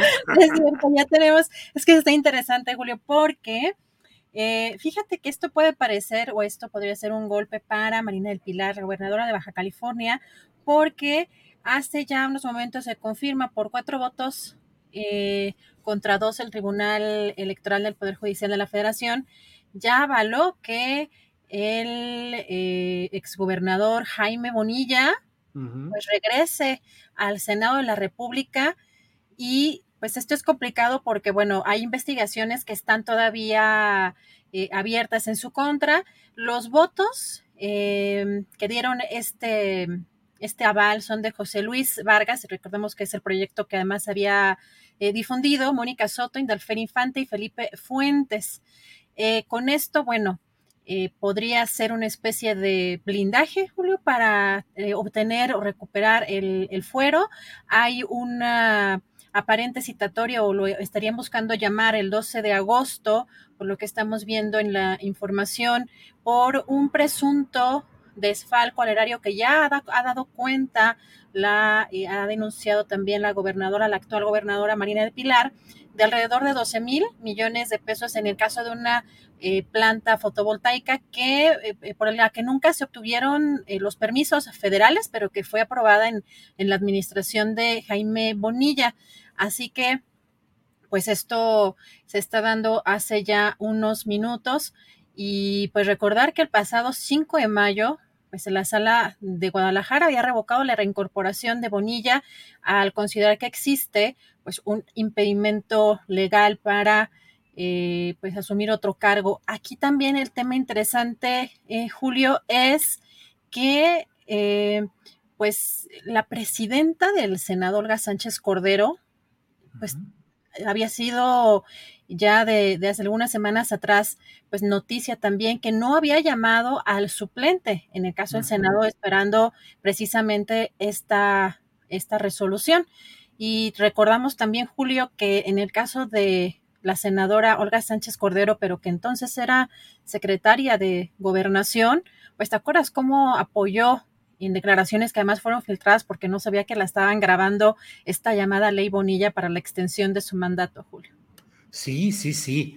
Eh, fue un video muy indicativo, muy significativo. Y ahora, pues la verdad es que es uno de esos uh, golpes a la búsqueda de transparencia y de justicia en el manejo del dinero público y de otros temas, como es el caso de Baja California con Jaime Bonilla, que es un hombre que goza del aprecio en Palacio Nacional. Recordemos que durante un buen tiempo se especuló y se llegó a publicar felicitaciones de parte de presidentes municipales de Baja California a Jaime Bonilla porque decían que lo iban a nombrar ya en lo inmediato subsecretario de gobernación.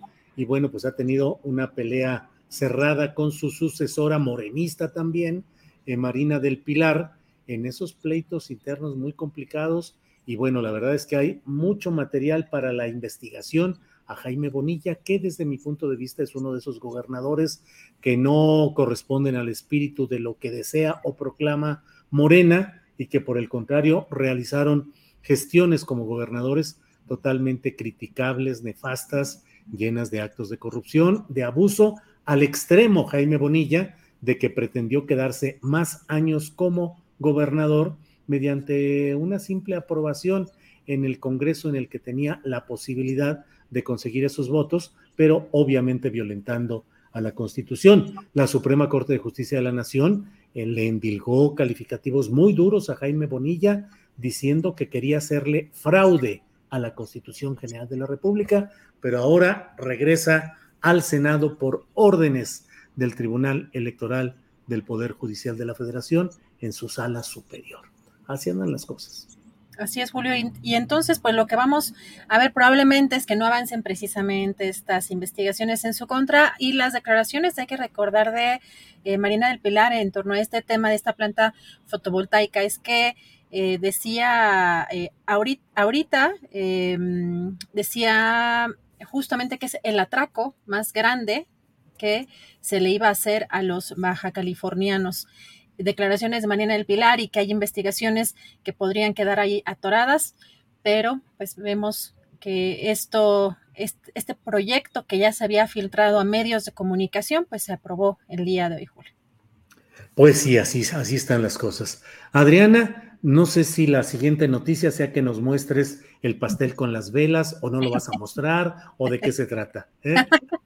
No, no hubo pastel. Espero que hoy en la noche, eh, bueno, a, lo mejor me cuelo por ahí a la, fiesta de alguien más.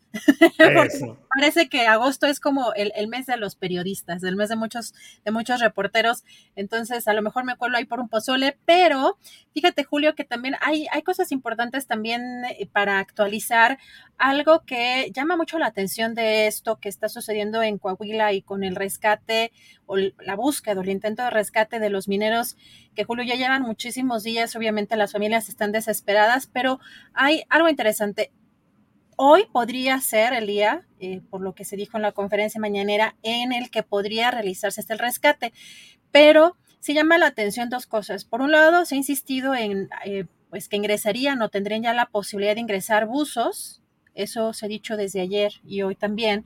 Pero también eh, Cristina Auerbach de la familia de pasta de conchos nos ha dicho que eso es completamente absurdo porque pues es lodo, no, no hay manera de que ingresen buzos.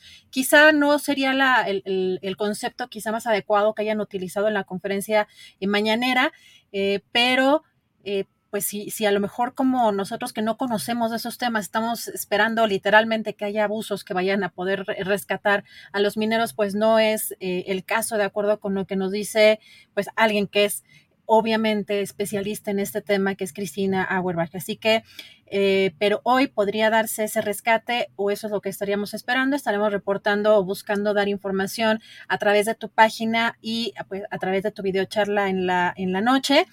Y también el presidente, ya nada más para cerrar, dijo que se va a hacer una investigación para ver la responsabilidad de los dueños de las concesiones mineras. Así que también estaremos pendientes eh, respecto a este tema. Bueno, bueno, pues Adriana, eh, hemos terminado nuestra emisión de hoy, miércoles 10 de agosto. Le damos las gracias a la audiencia, a Tripulación Astillero y vámonos que ya huele a sopita, Adriana. Así es, provecho, gracias, hasta mañana.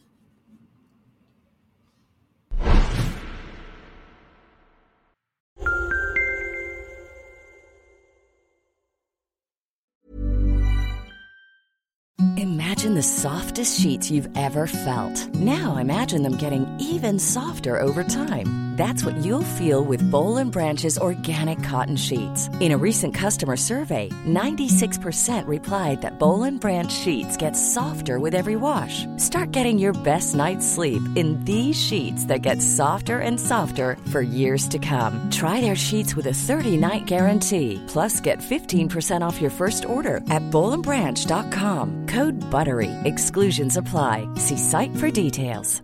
Planning for your next trip?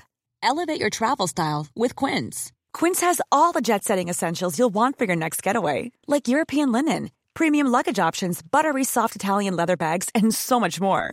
And is all priced at 50 to 80% less than similar brands. Plus, Quince only works with factories that use safe and ethical manufacturing practices. Pack your bags with high-quality essentials you'll be wearing for vacations to come with Quince. Go to quince.com/pack for free shipping and 365-day returns. Para que te enteres del próximo noticiero, suscríbete y dale follow en Apple, Spotify, Amazon Music, Google o donde sea que escuches podcast. Te invitamos a visitar nuestra página julioastillero.com.